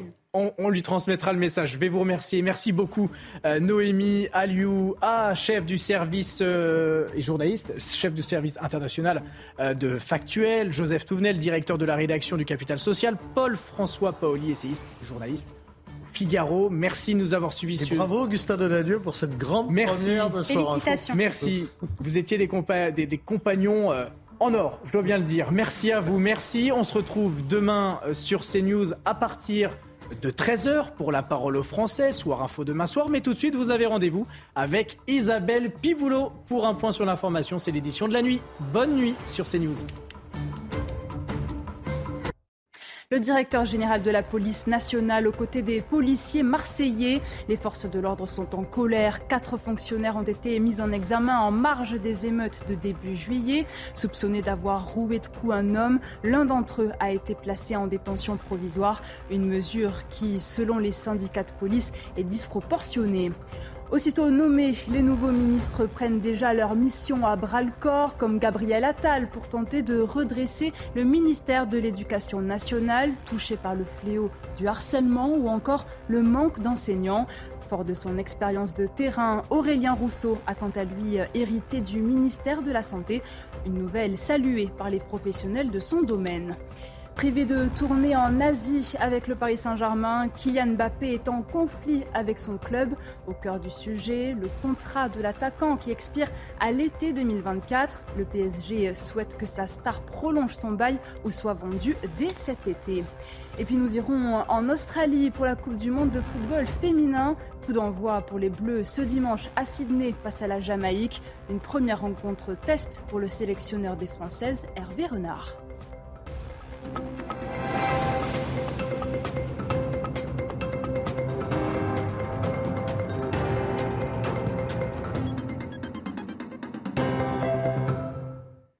Bonsoir, soyez les bienvenus sur CNews. Heureuse de vous retrouver pour votre édition de la nuit. À la une de l'actualité, les policiers en colère et exténués. Le directeur général de la police nationale s'est rendu à Marseille ce samedi. Frédéric Vaux a rencontré les effectifs des brigades anticriminalité affectés par l'incarcération d'un des leurs en marge des émeutes de début juillet. depuis, les arrêts maladie des agents se multiplient. Les syndicats ont appelé les policiers de France à ne remplir que les missions essentielles. Corentin Briot. De nombreux policiers marseillais déclarés en arrêt maladie. En réalité, une grève déguisée pour montrer leur solidarité, mais surtout leur fatigue fais malheureusement partie de, ces policiers qui ont abandonné. J'emploie ce mot avec dépit Parce qu'aujourd'hui, on, a tous compris qu'on peut répondre à la, on ne peut répondre à l'abandon de l'État que par l'abandon. Vous croyez que c'est normal qu'un policier aille en prison alors que des multirécidivistes, sans aucune garantie de représentation, soient libérés? Le placement en détention provisoire d'un policier sonne comme un nouveau ras-le-bol dans la cité phocéenne, où les conditions de travail sont de plus en plus difficiles. 80 gamins qui viennent pour piller un magasin que vous arrivez à 7 en face. Comment voulez-vous que nous fassions pour interpeller ces gamins-là? On ne va pas leur donner un, paquet de frestagada. Ils, ils ne croiront jamais, ils ne respecteront jamais cela. Donc il y a un, minimum de, violence légitime à, utiliser, de force légitime à utiliser, sinon on n'y arrive pas. Une colère qui est justifiée selon certains observateurs, au vu des conditions de détention on applique des, manières de faire qu'on n'applique pas aux truands. C'est tout à fait normal qu'il y ait cette, gronde, cette, révolte qu'il va falloir calmer le, plus rapidement possible, bien évidemment. Dans les Bouches du Rhône, environ 450 policiers sont officiellement en arrêt maladie. Le remaniement a eu lieu en fin de semaine. Gabriel Attal a hérité d'un ministère sous tension, celui de l'éducation nationale et de la jeunesse, l'une des priorités du second quinquennat d'Emmanuel Macron. Et le nouveau ministre n'a pas attendu longtemps avant de fixer un cap. Adrien Fontenot et Adrien Spiteri. Il est le plus jeune ministre à la tête de l'éducation nationale. Mais à 34 ans, Gabriel Attal ne manque pas d'ambition pour redresser son nouveau ministère. Nous devons remettre le respect de l'autorité et les savoirs fondamentaux au cœur de l'école. L'école doit être pleinement le lieu où l'on forme des républicains et des esprits émancipés, un lieu où s'exerce l'autorité du savoir. Mon deuxième objectif, c'est de garantir que chaque élève, chaque jour de l'année, aura un professeur face à lui, parce que nous aurons des professeurs heureux d'être au travail et d'enseigner. Des changements concrets et visibles dès l'année prochaine, alors qu'il manque toujours 3100 professeurs pour la rentrée. Une tendance qui n'est pas sans rappeler la période 2017-2021, où chaque année dans le primaire et secondaire, plus de 1000 enseignants manquent à l'appel. Remettre le travail au centre de l'école et ne plus permettre au harcèlement d'y entrer. La lutte contre le harcèlement scolaire est une exigence morale absolue. Comment accepter que des enfants viennent à l'école avec la boule au ventre? Comment accepter que des enfants se donnent la mort à cause de ce qu'ils vivent à l'école. L'école, ce doit être pour tout le monde le lieu de l'insouciance, le lieu où les destins se réalisent.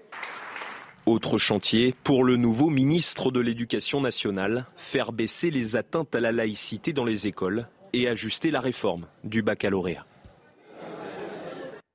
Ancien directeur de cabinet d'Elisabeth Borne à Matignon, Aurélien Rousseau a hérité du ministère de la Santé en remplacement de François Braun. Avec de nombreuses expériences politiques, mais aussi de terrain, les professionnels de la santé saluent son arrivée. Son portrait est signé Marine Sabourin. Nous devons entrer maintenant dans le temps d'épreuve. Il succède à François Braun. À 47 ans, Aurélien Rousseau, petit-fils de résistant, est un ancien professeur d'histoire-géographie de Seine-Saint-Denis, natif d'Alès dans le Gard. Le nouveau ministre est marié à Marguerite Cazeneuve, ancienne conseillère d'Emmanuel Macron et aujourd'hui directrice déléguée de la Caisse nationale d'assurance maladie. Homme de gauche, il s'engage très rapidement en politique. Soutenant le PCF, il intègre à 25 ans la mairie de Paris auprès d'un adjoint communiste. En 2012, il devient directeur adjoint au cabinet de Bertrand Delanoë, où il rencontre Elisabeth Borne, autrefois directrice générale de l'urbanisme de la ville. Une ascension rapide qui le conduit en 2015 à Matignon, où il devient directeur adjoint du cabinet de Manuel Valls, puis de Bernard Cazeneuve sous François Hollande. Nommé aujourd'hui à la santé, Aurélien Rousseau connaît déjà les difficultés de ce ministère. Dès 2018, il prend la tête de l'Agence régionale de santé d'Île-de-France, où il fait face à l'épidémie de Covid-19 et à la grève des urgences. En mai 2022, après sa nomination comme Première ministre, Elisabeth Borne le nomme directeur de son cabinet. Depuis un an, il côtoie donc Clément Beaune, ministre des Transports et ex-camarade de promotion à l'ENA en 2007. Démissionnant de ce poste lundi dernier, il aurait affirmé à son départ de Matignon quitter le terminus des emmerdes. Les vacances ne sont pas d'actualité pour le président de la République. Emmanuel Macron est attendu dès lundi en Océanie. Une tournée d'une semaine entre la Nouvelle-Calédonie, le Vanuatu et la Papouasie-Nouvelle-Guinée. Un déplacement sensible pour le chef de l'État, mais vital pour sa stratégie de renforcer l'influence de la France dans le Pacifique. Maxime Lavandier. Agenda chargé pour Emmanuel Macron. Monsieur le Président de la République, le remaniement terminé, le chef de l'État se rend en Océanie pour une tournée d'une semaine. Après un premier déplacement en 2018, Emmanuel Macron est attendu à Nouméa ce lundi soir. Une visite sensible étalée sur deux jours où il sera question d'évoquer le futur statut de l'archipel après trois référendums clivants sur l'indépendance du territoire. Le président de la République se rendra ensuite au Vanuatu le 27 juillet, puis en Papouasie-Nouvelle-Guinée le 28. Objectif pour le chef de l'État, décliner sa stratégie en Asie-Pacifique pour réengager la France dans cette région. Une visite que l'Élysée qualifie d'historique. Dernier président français à s'être rendu au Vanuatu et Charles de Gaulle en 1966, quand cette dernière s'appelait encore les Nouvelles Hébrides. Seul territoire absent du programme, Wallis et Futuna, longtemps évoqué, le chef de l'État a finalement renoncé à ce déplacement en raison de contraintes logistiques. À noter que lundi, depuis Nouméa, Emmanuel Macron donnera une interview aux journaux télévisés de 13h chez nos confrères de TF1 et France 2. Vendredi, le chef de l'État avait dressé en préambule du Conseil des ministres un premier bilan des 100 jours d'apaisement décrétés après la contestée crise des retraites. Dans le reste de l'actualité, les conseillers bancaires de plus en plus agressés par leur clientèle. Après la pression au travail, suit la désillusion avant la démission. Des agressions qui ne sont bien sûr pas sans conséquences. Les explications de Sarah Fenzari. Les relations entre les clients et les employés de banque ne sont pas toujours paisibles, plombées par un contexte socio-économique difficile. Les conseillers bancaires sont en première ligne et comme tout métier au contact du public, ils doivent faire face à des tensions croissantes. Selon une analyse de la direction de l'animation de la recherche des études et des statistiques menée en 2020, les employés des banques et assurances font partie des catégories d'emploi les plus stressées. Près de 35% d'entre eux déclarent avoir subi une agression verbale ou physique au cours des 12 derniers mois, contre 18% en moyenne chez un actif. S'ensuivent de nombreuses rotations des effectifs dues aux démissions qui s'enchaînent. Mais attention, pour conserver votre compte bancaire, il faudra garder vos nerfs. D'après un arrêt de la Cour de cassation du 13 décembre 2016, tenir des propos agressifs peut donner droit de clore le compte bancaire et même de mettre fin à votre crédit. L'été est pleinement lancé et sur les routes, les contrôles s'intensifient. Vitesse, somnolence, mais aussi stupéfiants. Les équipes de gendarmerie ne laissent rien au hasard. C'est le cas en Isère où nos équipes ont suivi l'escadron départemental de sécurité routière. Reportage de Célia Judas avec Olivier Madinier. À l'intérieur, sur les, sur les gencives, sur la langue. Sur ce péage de l'A43 près de Lyon, les gendarmes ont une arme imparable, le test salivaire. En quelques minutes seulement, il permet d'établir la présence ou non de consommation de drogue. La salive va donc, avec le réactif, ben, nous montrer si oui ou non madame conduit sous emprise de stupéfiants. THC, cocaïne, héroïne ou opiacé. Et parmi les conducteurs, certains ont plus de chance que d'autres. Cet homme pense être négatif. Tranquille, tu normalement, ouais, tranquille. Mais en réalité, le résultat positif au stupéfiant. Ça me surprend parce que aujourd'hui, j'ai pas consommé par exemple. Sa dernière consommation de cannabis remonte à hier soir, mais en réalité, cette drogue est détectable 4 à 6 heures après la dernière prise pour un fumeur occasionnel, jusqu'à 24 heures pour un fumeur régulier et jusqu'à 8 jours pour un fumeur intensif et quotidien. Qu'il fume régulièrement ou non, la sanction pour ce conducteur testé positif aux stupéfiants est sans appel. il va faire l'objet d'un délit de conduite euh, sous l'empire de, de, prise de stupéfiants. Hein, euh, et donc euh, il va avoir une rétention immédiate du permis de conduire. Donc dès maintenant, il ne peut plus reprendre le volant. Enfin, le refus de se soumettre à un test salivaire visant à détecter des stupéfiants est un délit. Il est passible de 4 500 euros d'amende, de deux ans d'emprisonnement et d'un retrait de 6 points sur le permis de conduire. L'inflation touche les Français, mais pas question de renoncer aux vacances. Budget serré oblige pour certains. Le camping reste plus raisonnable que l'hôtel. Profiter de l'été rime donc souvent avec concession. Reportage dans le camping Le Mas à Martigues avec Stéphanie Rouquier, Maxime Lavandier et Mathilde Ibanez. Les vacances en camping séduisent de plus en plus les Français, avec des prix plus attractifs que pour des hôtels et le même confort, comme dans ce camping Le Mas à Martigues. Et puis après, bah, il y a la salle de bain hein, qui est quand même assez grande, je trouve. franchement, la douche, elle est top. Hein. Pourtant, avec l'inflation et les émeutes en France, les Français ont dû faire des concessions pour pouvoir profiter de leur été. Avec l'inflation, l'augmentation des prix, eh bien, on s'est dit on va diminuer. On voulait quand même partir en vacances et venir ici puisqu'on aime beaucoup cet endroit. Mais voilà, on a fait le choix de diminuer le nombre de jours de congés. Les vacances d'été représentent un budget conséquent pour les Français. Oui, oui, c'est un budget, mais c'est un budget contenu pour un camping, ça va, ça va encore. C'est un budget, on économise euh, toute l'année. Ce qui fait du camping une solution attractive. Bah, le camping, ça reste quand même euh, pas très cher. Vous vivez euh, comme à la maison, donc c'est la petite salade, et puis la plage, tout ça, c'est gratuit à côté. Hein. Bonnes vacances Merci. Au revoir Selon la Fédération nationale de l'hôtellerie en plein air, les réservations en camping ont augmenté de 20% par rapport à l'année dernière.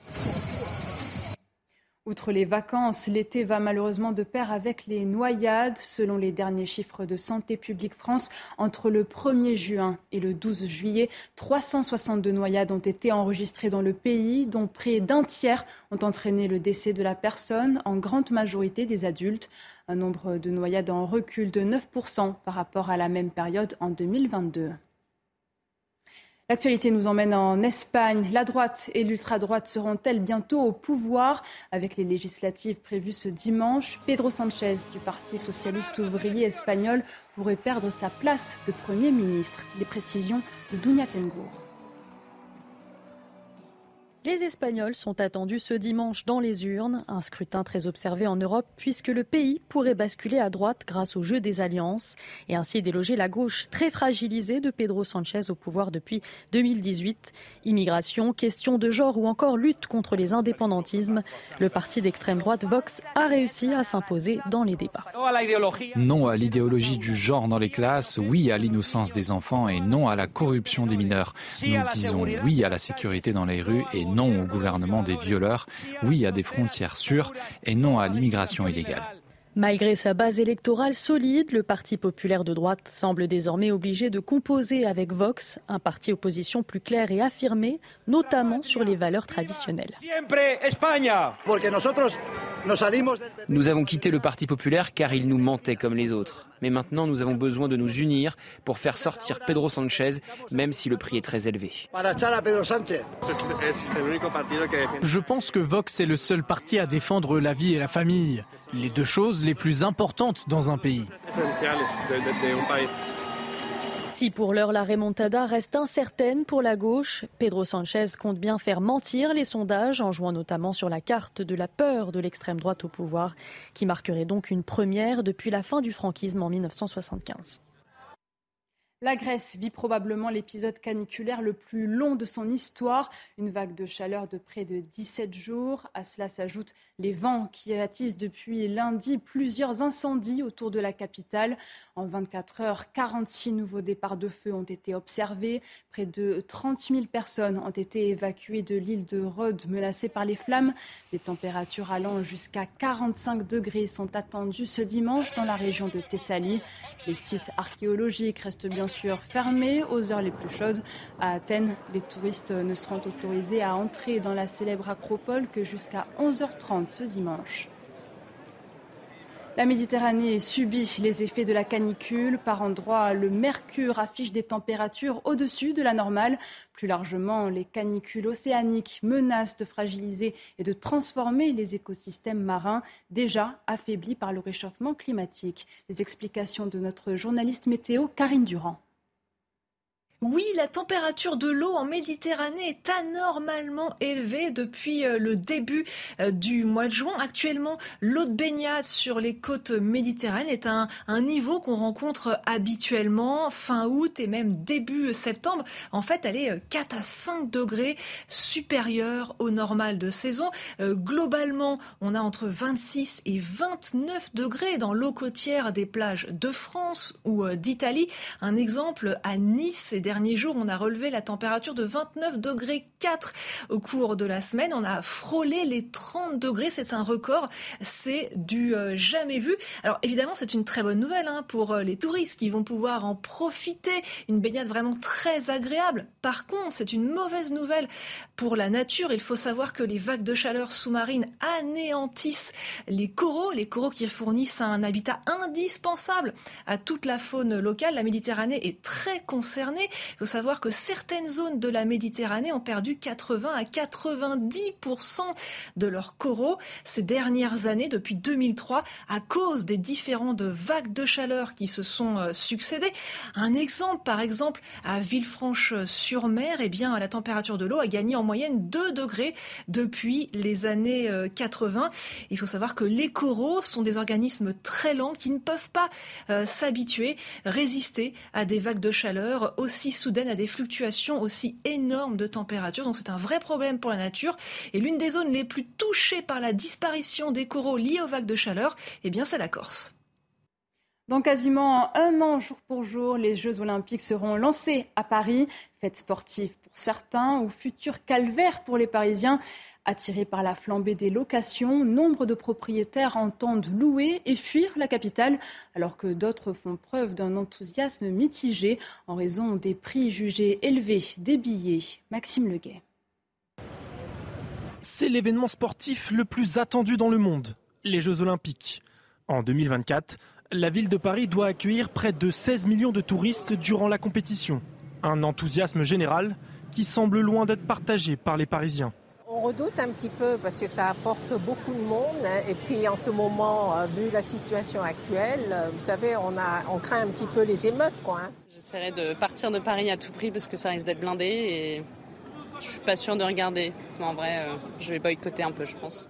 J'ai plutôt l'impression qu'en en tant qu'habitant de Paris-Centre, non seulement on ne pourra pas vraiment participer à la fête, mais qu'en plus on va plutôt subir euh, tous les, désagréments. Euh, j'ai cru comprendre qu'il y a beaucoup d'axes de circulation qui vont être fermés. J'ai peur que le centre de Paris soit un peu euh, invivable. Autre motif de complainte, le prix des billets jugé très élevé et difficilement accessible. Si l'aspect sportif peine à séduire, certains habitants de la capitale se consolent sur le plan financier et envisagent de mettre en location leur appartement pendant les 16 jours de compétition. Une opportunité unique, puisque le prix des locations devrait être en augmentation de 85% par rapport à une année normale. Et on termine ce journal en musique dans les Bouches du Rhône. La 43e édition du Festival international de piano de la Roque d'Enterron a débuté cette semaine. Des concerts en plein air au beau milieu du chant des cigales. Tous les soirs, 2000 spectateurs sont bercés par de grands classiques joués par des artistes de renom. Reportage de Stéphanie Rouquier quelques heures avant le concert, dernière répétition sous le chant des cigales.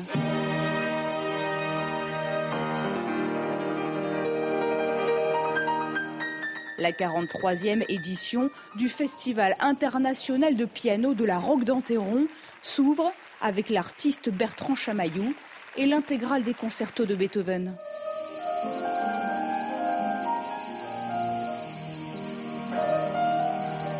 Qui est particulier, c'est ce parc. C'est le fait d'arriver à avoir une acoustique en plein air grâce à cette conque. Parce qu'en général, le plein air, c'est un enfer. Alors là, évidemment, on lutte un peu avec les cigales euh, de temps en temps, mais évidemment, il y, a, un parfum très particulier, une atmosphère qui est très particulière dans ce lieu. Nous, on est habitués aux salles de concert, mais parfois jouer dans des cadres très différents, ça nous inspire et ça nous fait jouer différemment. C'est exceptionnel. En, en, plein air comme ça, il y a ce côté familier. C'est absolument magnifique. Mais ça vaut le coup, vraiment. Au programme de cette édition, Beethoven, Bach, Chopin ou Rachmaninoff. 80 concerts jusqu'au 20 août.